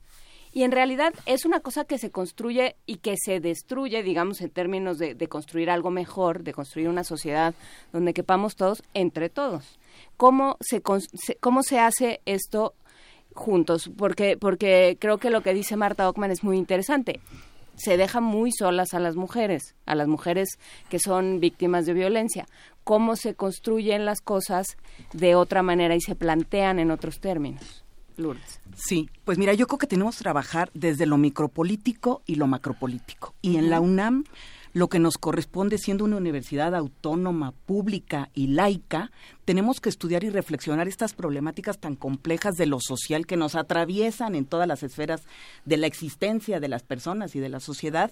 Y tenemos que trabajar en la parte teórica, en los argumentos, para devolver a la sociedad un análisis muy crítico de lo que está sucediendo, ¿no? Por eso la, la importancia de una universidad que está trabajando en estos temas, ¿no? Entonces, se ha logrado después de muchísimo estudio multidisciplinario el llegar a una categoría analítica que es género, que nos devela un montón de circunstancias que yo creo que nos van a ayudar a ir pensando y a poder llegar a casos concretos como como bien dice Marta, ¿no? Y por otro lado, bueno, el término empoderamiento se ha desgastado políticamente, ¿no? Este género es uno de los ejes del Plan Nacional de Desarrollo, pero cómo se está entendiendo para política pública, para enseñar, para políticas en educación y cómo lo estamos entendiendo hasta en nuestra vida familiar, ¿no? Con nuestros más próximos. Entonces, este, esta categoría analítica lo que hace es que desmonta un dispositivo o como si fueran unas tecnologías socioculturales, ¿sí? Y, que, y este dispositivo, ¿qué hace? Este dispositivo genera sobre las diferencias y la pluralidad de, los grupos humanos, ¿sí? Sobre todo todas esas diferencias eh, que van, que no son como el paradigma de lo humano, que es un paradigma masculino, nos dicen las teóricas. ¿Y, y qué hace esto? Crea en los individuos, en estos grupos humanos, una oposición jerárquica y tenemos que entender donde hay superiores y donde hay inferiores, opuestos antagónicos, una oposición jerárquica y también unas relaciones de dominación muy complejas. Por eso nos, no, nos es tan difícil a veces ver esas desigualdades tan naturalizadas que las tenemos o ese maltrato tan normalizado y tan naturalizado, es complejo que lo veamos en nuestra vida eh, con nosotros mismos, en nuestro diálogo interno con nosotros y nosotras mismas, ¿no? Claro que ahí sí pensamos en, las relaciones de poder, Lourdes. Claro. Está quien la, quien la ejerce, está quien, vamos a decir, la recibe, pero también está quien la observa. Claro. Y, relacionándolo con esto de crear condiciones para, para romper estos modelos, eh, poniendo un ejemplo de lo más sencillo, una mujer es golpeada por su, su pareja, eh, se va y decide regresar y la respuesta del observador es, regresaste por tonta. Y entonces el observador está marginando y no está generando eh, que se rompan los círculos de violencia, sino que está generando uno nuevo. Claro. O bueno, no sé si uno nuevo o parte del mismo. Eh, ¿Qué pasa entonces para generar las condiciones cuando los observadores, eh, si tú la respuesta al observador no puede ser regañarlo, porque si tú le dices al observador, ah, no, el tonto eres tú por decirle que ella es tonta, entonces estás ejerciendo otra violencia.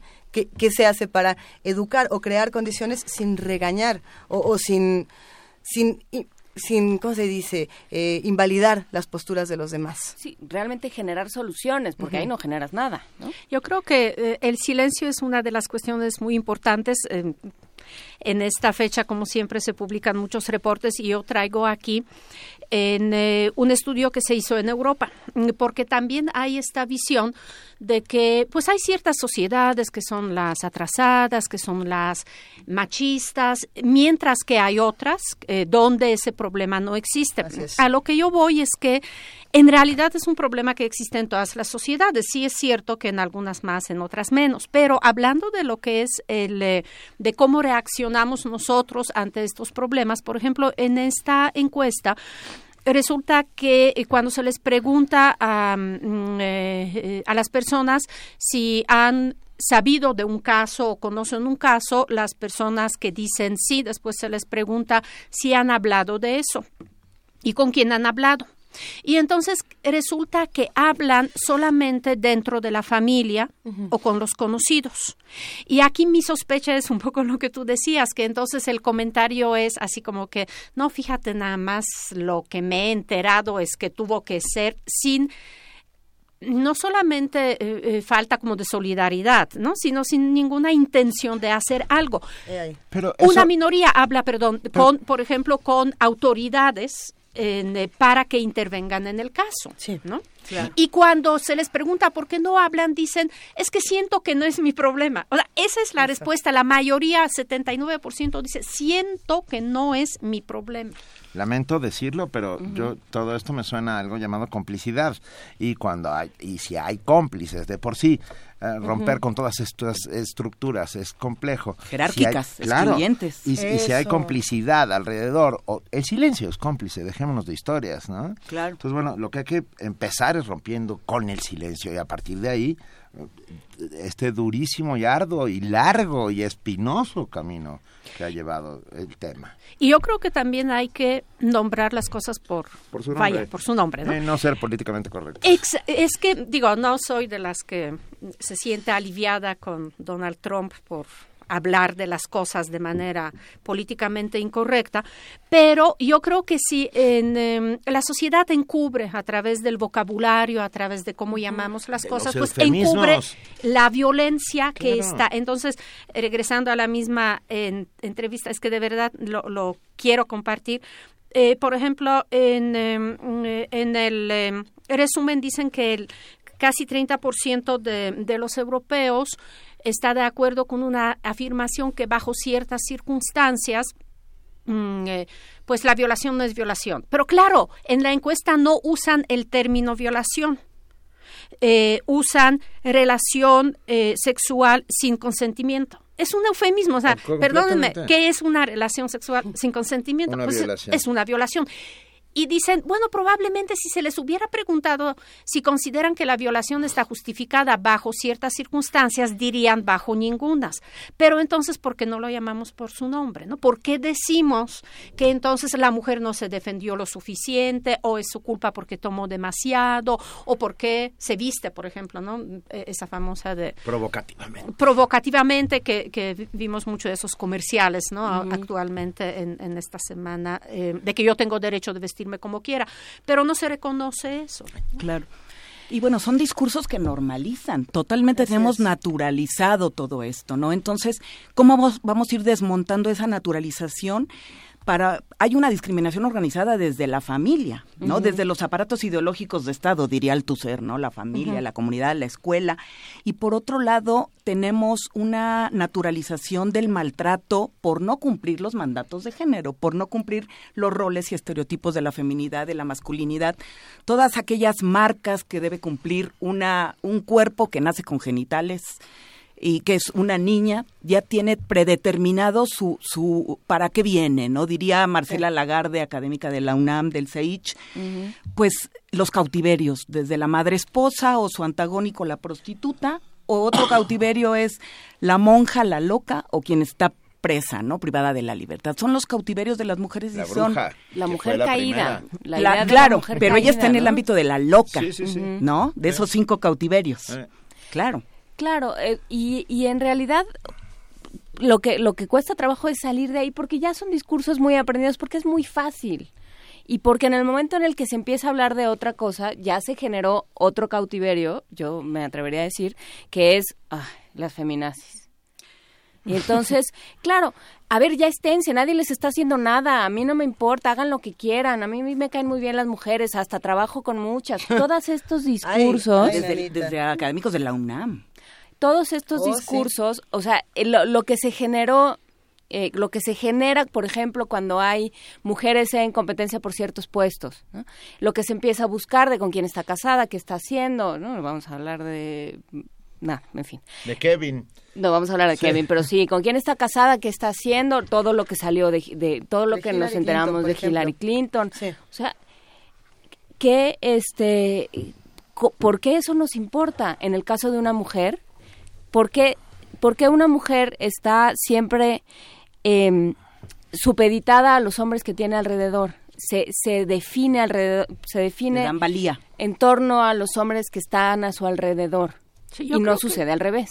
Yo creo que también aquí tenemos algo de responsabilidad nosotras. Por supuesto. Porque de repente no solamente transmitimos eso a, nuestros hijos o hijas, mm, pero eh, frente a la sociedad, como que queremos defender nuestros derechos con ese discurso que somos buenas, cariñosas, eh, así como, como más empáticas, ¿no? Y que la sociedad pacífica depende de que las mujeres lleguen al poder. Eh, y, pues nosotros tenemos derechos no por ser buenas, sino por ser seres humanos. Entonces, como que toda esa cuestión que, que tú dices que, que de repente además de todo, tenemos que demostrar que somos mejores que los hombres en el sentido como moral, eh, eh, sí, no, no en el sentido meritocrático, claro. sino en el sentido moral que somos eso, como que más cariñosas o, o estamos más enfocadas a, convivencia que a, a, violencia, yo creo que eso también está reproduciendo esos estereotipos en una sociedad que ni siquiera se da eh, cuenta de eso, de, que a la mujer le sigue exigiendo cosas distintas y de repente el em, bueno lo, lo que lo que el feminismo ha trabajado desde hace años pues finalmente nos pide ajustarnos a las normas que son normas masculinas, pero no en el sentido masculinas de que, de que son racionales y nosotras somos emotivas, sino de dominación, competencia. Exactamente, de dominación, eh, competencia, individualidad, ¿no? Por ejemplo, Regresando al empoderamiento, muchos consideran que el empoderamiento tiene que ver con independencia económica de las mujeres, que es muy importante, no digo que no, evidentemente es muy importante, pero además pues hay que reconocer que estamos en sociedades finalmente neoliberales, entonces esa independencia económica de las mujeres significa que tienen que trabajar, que frecuentemente tienen que trabajar en trabajos flexibles, en lo que son en, eh, eh, trabajos adicionales a, lo que es el trabajo en la casa, ¿no? El trabajo reproductivo de la familia.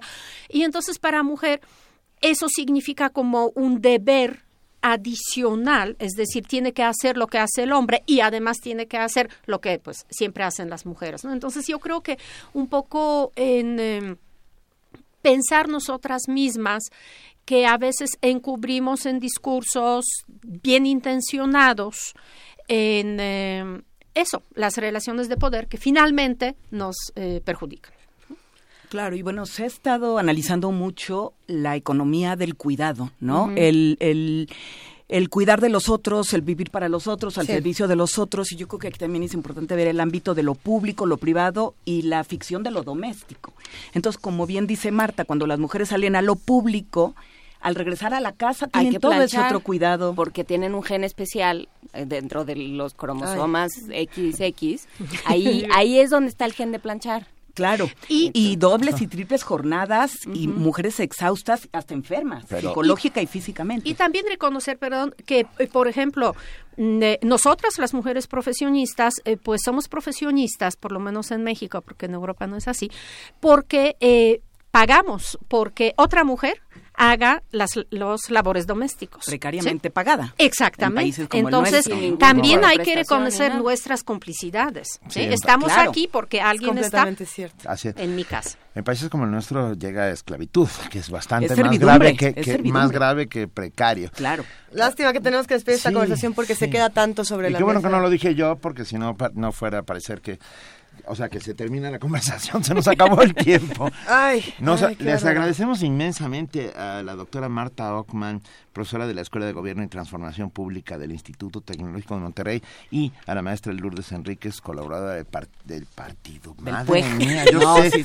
Programa Universitario de Estudios de Género, que por cierto te mandan un agradecimiento Lourdes eh, Sandra Luz Baselis. Gracias a ella, yo y otras muchas compañeras tuvimos la oportunidad de conocer a una mujer sabia, extraordinaria, la maestra en filosofía Carmen Torres Monroy. Claro, sí. Venga, a las dos un abrazo, nuestro agradecimiento y yo creo que esta conversación apenas comienza, ¿no? Deberíamos... No, bueno, todos los días la deberíamos de tener.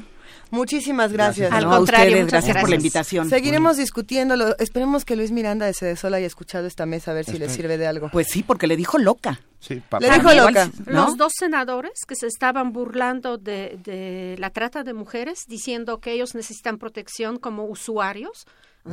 ¿Dijeron eso? Sí, claro. fue la nota de la jornada y como que no hubo seguimiento allá. de, entrada desde aquí les ya les diremos lo que pensamos. No, y Araceli Damián es experta en pobreza. ella, ella es la que Ella Y, y, y, su marido. este no, este, Julio Volvinic. Seguiremos discutiendo todos estos temas. Muchísimas gracias por haber estado con nosotros el día de hoy. Hablamos más de lo que ocurre en la universidad. Las tasas de interés en la economía nacional dejan ver que México carece de una política económica para hacer frente a los choques externos. Nuestro compañero Antonio Quijano tiene los detalles. México carece de una política económica para hacer frente a los choques externos, establecieron académicos del Instituto de Investigaciones Económicas de la UNAM. Al analizar los efectos del aumento de las tasas de interés en la población y en la economía nacional, los expertos advirtieron que continuará la fuga de capitales y el encarecimiento del crédito.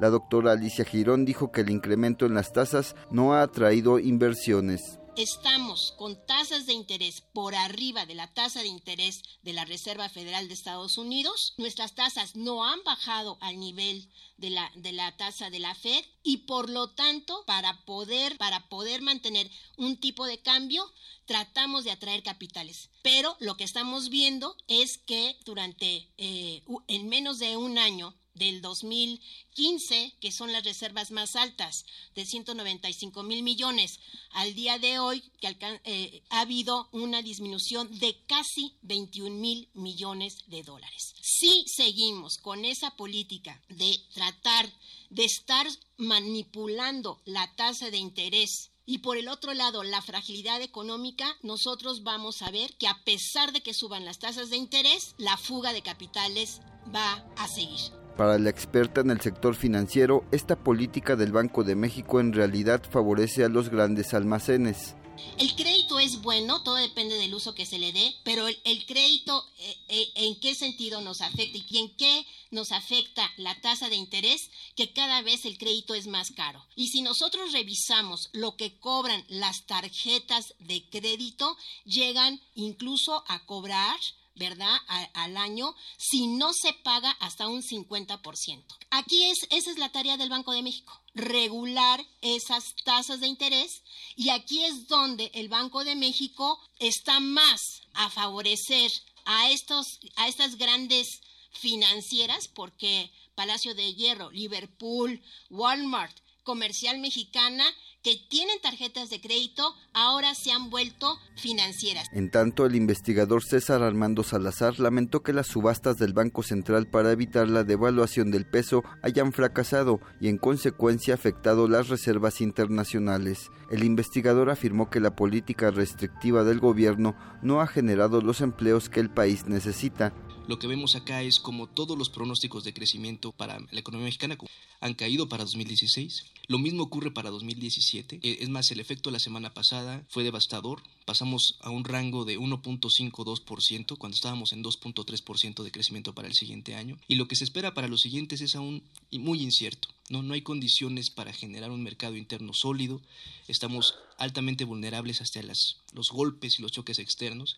Y entonces lo que, lo que podemos resumir al final es no tenemos una política económica que ayude de forma adecuada a enfrentar estos choques externos al no tener un mercado interno sólido.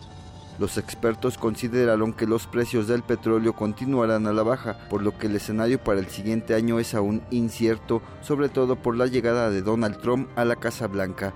Para Radio UNAM, Antonio Quijano. Primer movimiento. Clásicamente... Incluyente. Son las 9 de la mañana con 48 minutos y hacemos un, un, breve momento para celebrar que se están cumpliendo, cumpliendo 40 años, querida Juana Inés, de que el punk existe.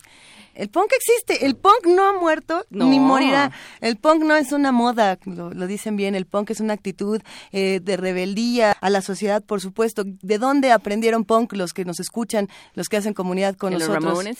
Pueden haberlo aprendido los Ramones, en México pueden haberlo aprendido de Illy Keller, por ejemplo, de Doctor Lacra, de muchos personajes que han eh, logrado construir eh, una contracultura de lo más interesante. Y bueno, el Museo del Chopo, ustedes lo saben, está celebrándolo con una exposición llamada Punk sus rastros en el arte contemporáneo. Y vamos a hablar el día de hoy con su curador, David G. Torres. ¿Cómo estás, querido David? Buenos días. Pues estoy muy bien aquí en México. Muy, muy encantado de estar aquí. Un gustazo. Eh, sabemos que esta exposición primero pasó eh, por Madrid y nos da muchísimo gusto recibirla en el Museo Universitario del Chopo. Cuéntanos más, por favor. Pues mira, primero pasó, eh, se, inauguró ya hace casi dos años en, en, Madrid, en el Centro de Arte 2 de Mayo, Luego pasó por Vitoria en, eh, en, el, en el Museo de Vitoria y eh, este verano estaba expuesta en el, en el MACBA de Barcelona. Barcelona, sí. Es una exposición que cada, cada lugar que visita de alguna manera se adapta y es, y es mudable a, a, cada, a cada lugar que visita, porque creo que tiene más importancia el proyecto que, que las obras en concreto que, que, que lo reagrupan pero sobre todo es una exposición que más que sobre el punk es sobre, la, sobre el influjo y la influencia que ha dejado en el arte contemporáneo, en la, producción artística contemporánea. Eso es importantísimo porque es uno de estos movimientos culturales que lo que han generado es arte, arte por doquier y arte que, que existe y que, y que no se termina. Pensando en, en, mexicanos que precisamente también son curadores y se han dedicado a este trabajo, podemos mencionar a Guillermo Santamarina, por ejemplo, que si no me equivoco también forma parte de la exposición aquí en el Chopo. Sí, forma parte de la exposición. Recuperamos una, o hemos repetido una, una performance eh, que, en la que eh, se dedica a lanzar eh, vinilos contra la pared después de escucharlos durante un, tiempo y que tiene que ver con ese carácter iconoclasta y destructivo eh, tan propio del punk y que de tantas maneras se replica en arte contemporáneo. Yo, perdón, perdón, ¿cualquier vinilo o solo los que no nos gustaron? Yo creo que cualquier vinilo, ahora me, me, me, pillas en la, circunstancia, pero creo que cualquier vinilo, que simplemente los escucha y los lanza contra la pared. Ah, vale. Va, porque yo he lanzado algunos contra la pared, pero, pero tenía una causa noble, pues. Bueno, el punk también. La no, no, no, entiéndeme. Es que, es que en el fondo soy punk, pues. Todos podemos ser punks, David G. Torres. Sí, por este. supuesto, por supuesto. Tiene que ver con una actitud. Claro. Tiene que ver con una actitud, sí. Oye, cuéntanos, por favor, ¿qué más vamos a ver en esta exposición? Porque estamos echando un ojo y, por, por ejemplo, por ahí está Semefo, ¿no? Que ese es otro proyecto interesantísimo. Sí, por, eh, ponemos uno de los eh, vídeos documentales de, las primeras acciones de SEMEFO, pero también hay artistas muy jóvenes como Israel Martínez, también del contexto mexicano, y del contexto español. Hay grandes eh, clásicos de la relación entre punk y arte como son eh, Mike Kelly o Raymond Pettibon. Disculpas, pero también... Eh, evidentemente hay, hay otros artistas en los que la relación con, con, el punk es más es posterior y si quieres tiene que ver más con, un, con una condición temática, con, con preocupaciones que, como dice Grail Marcus, que es la gran inspiración de esta exposición, eh, flotan en el aire y, están, y, recorren los tiempos. Nos interesa muchísimo sumarnos a todo lo que están haciendo desde el Museo Universitario del Chopo. Eh, para, ir cerrando esta conversación, nos encantaría saber dónde, cuándo, cómo, porque mañana se inaugura y nosotros queremos estar eh, todos los días posibles por allá. Pues mira, se inaugura mañana a partir de las 12 del mediodía y la exposición estará hasta finales de marzo. Si no recuerdo mal, la fecha de cierre es el 25 de marzo, pero es en, todo caso es finales de marzo. Pues ahí estaremos con ustedes, queridísimo David, nos entusiasma muchísimo, eh, porque además estamos viendo los nombres, son, son tantas personas las que se suman a este trabajo, eh, conocidos eh, y admirados, así que nos dará un gustazo estar con ustedes. Muchas gracias, ha sido un trabajo muy intenso y del que estoy muy contento y muy contento de que esté aquí en México, un, lugar que, aprecio tanto y que, es tan intenso. Felicidades, un abrazo. Estás, estás, en el, estás en el sitio, el sitio idóneo para hacer esto, el Museo del Chopo es sin lugar a dudas este lugar espectacular. Sí, tienes que tienes que hablar después con nosotros y contarnos cómo te fue en el Museo del Chopo. No hay lugar como lugar. Cuna del punk mexicano. Me fue muy bien, de hecho eh, era intencionado desde, desde hace dos años ya habíamos empezado a hablar con Pacho para, para organizar la exposición también aquí, o sea que no fue nada casual llegar al show, pero fue profundamente intencionado. David, David Torres, gracias, un abrazo. Muchas gracias a vosotros. Hasta luego. Búscanos en redes sociales, en Facebook como Primer Movimiento UNAM y en Twitter como P Movimiento o escríbenos un correo a primermovimientounam@gmail.com. Hagamos comunidad. Primer movimiento no se acaba todavía, querido Benito Taibo. No, así es. Tenemos en la línea ya tenemos en la línea. Ya tenemos en la línea a Aralia Valdés que nos va a hablar de Cantautoras 2016, Canto contra la Violencia. Ella es directora general de Amate Producciones, filósofa de profesión y melómana de corazón. Qué bonito. Aralia, nosotros también somos melómanos de corazón. Hola, ¿qué tal? Muy buenos días, ¿cómo están? Mucho gusto de platicar de melómanos a melómanos. Ah. Tenemos algunos problemas con la comunicación, este, intentaremos solucionarlos. Cuéntanos, por favor, Aralia, eh, ¿de qué se trata Cantautoras 2016, estos cantos contra la violencia? Ah, pues claro que sí, con mucho gusto. Mira, va a ser un programa especial eh, que vamos a, que se va a transmitir el día de hoy a las 5 de la tarde este, por su estación, Radio UNAM. Eh, y ese es un programa en el que tendremos a dos cantautoras invitadas, eh, son Roxana Río, ella es mexicana de Veracruz, y Ana Contreras, ella es del Distrito Federal este, eh, encargadas de la parte musical y también tenemos invitada a Marta Ferreira, que es la secretaria de Equidad del Pueblo. Este, y bueno, van a estar compartiendo y alternando canciones y reflexiones, este, algunas grabaciones de eh, poesía, de, este, algunas pequeñas poesías, eh, fragmentos de testimonios, historias de vida y bueno, sobre cuestiones precisamente de género y violencia contra la mujer.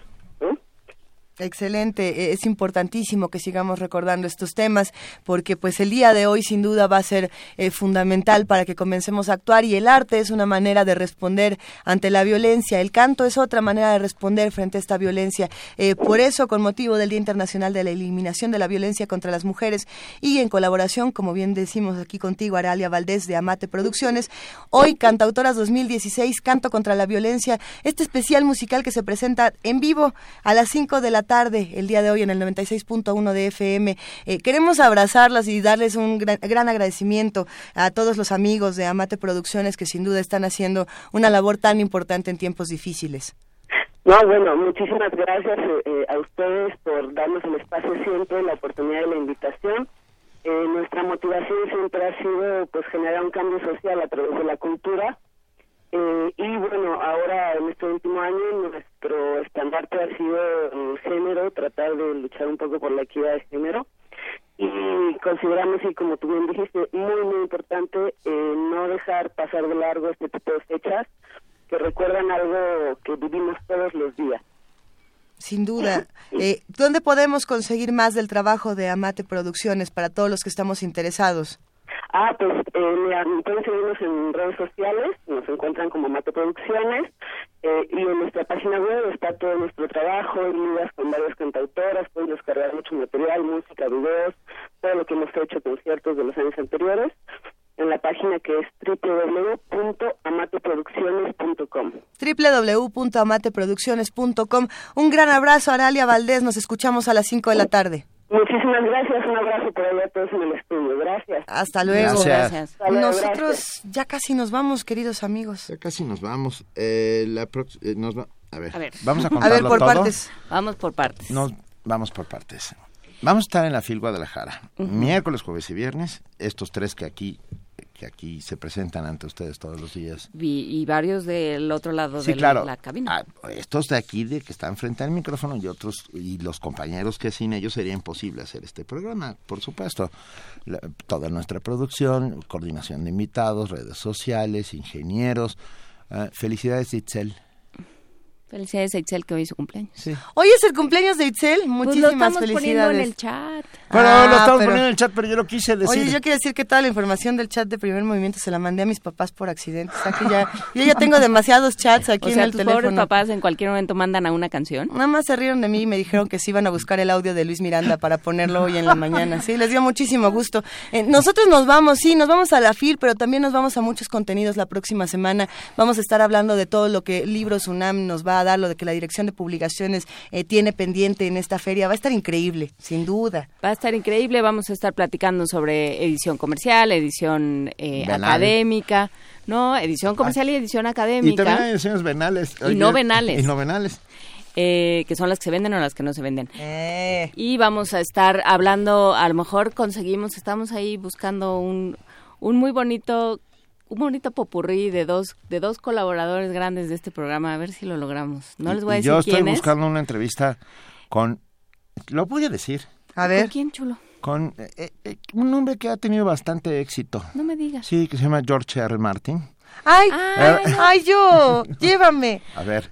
Si me llevas, yo tengo preguntas tan buenas que hacerle. Yo quiero a, ese muchacho porque en un momento dado pudo mandar un tuit y decir, ¿saben qué? No lo logré. No, ya sé que están esperando el libro, ya sé que están esperando la entrega, la nueva entrega del libro. Estamos hablando de, Juego, de, Tronos, pero no lo logré, lo pues siento en el alma. Y entonces dije, ay, bueno. Pobre. no, pero no, va a estar increíble es esta un, Es un tipazo, es un tipazo, George R. R. Me vas a llevar. Por supuesto, vamos a, ver, pues si somos, nosotros? Uno, nosotros somos uno mismo, ¿cómo en Venga. Nosotros nos lo llevamos a todos ustedes a la FIL Guadalajara. Nosotros nos llevamos a la FIL Guadalajara, Benito y yo ya vamos a estar allá desde hoy. Ay, me Entonces les, les, este, les dejamos, los dejamos en manos de Luisa y de alguien más. No, no lo voy a comprometer. Prepárense mucho punk, vampiros. Prepárense, va a haber mucho punk, va a haber un montón de cosas. Va a ser una gran semana, así es que acompáñanos como esta semana, la próxima. Muchísimas Venga, gracias Juan Inés de esa, gracias Luisa Iglesias. Gracias Benito Es, un privilegio siempre, estar con ustedes. Nos vamos, esto fue Primer Movimiento. El mundo desde la universidad en contra de la violencia de género.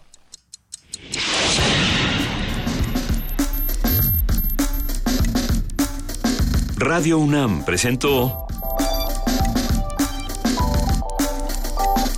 Primer Movimiento.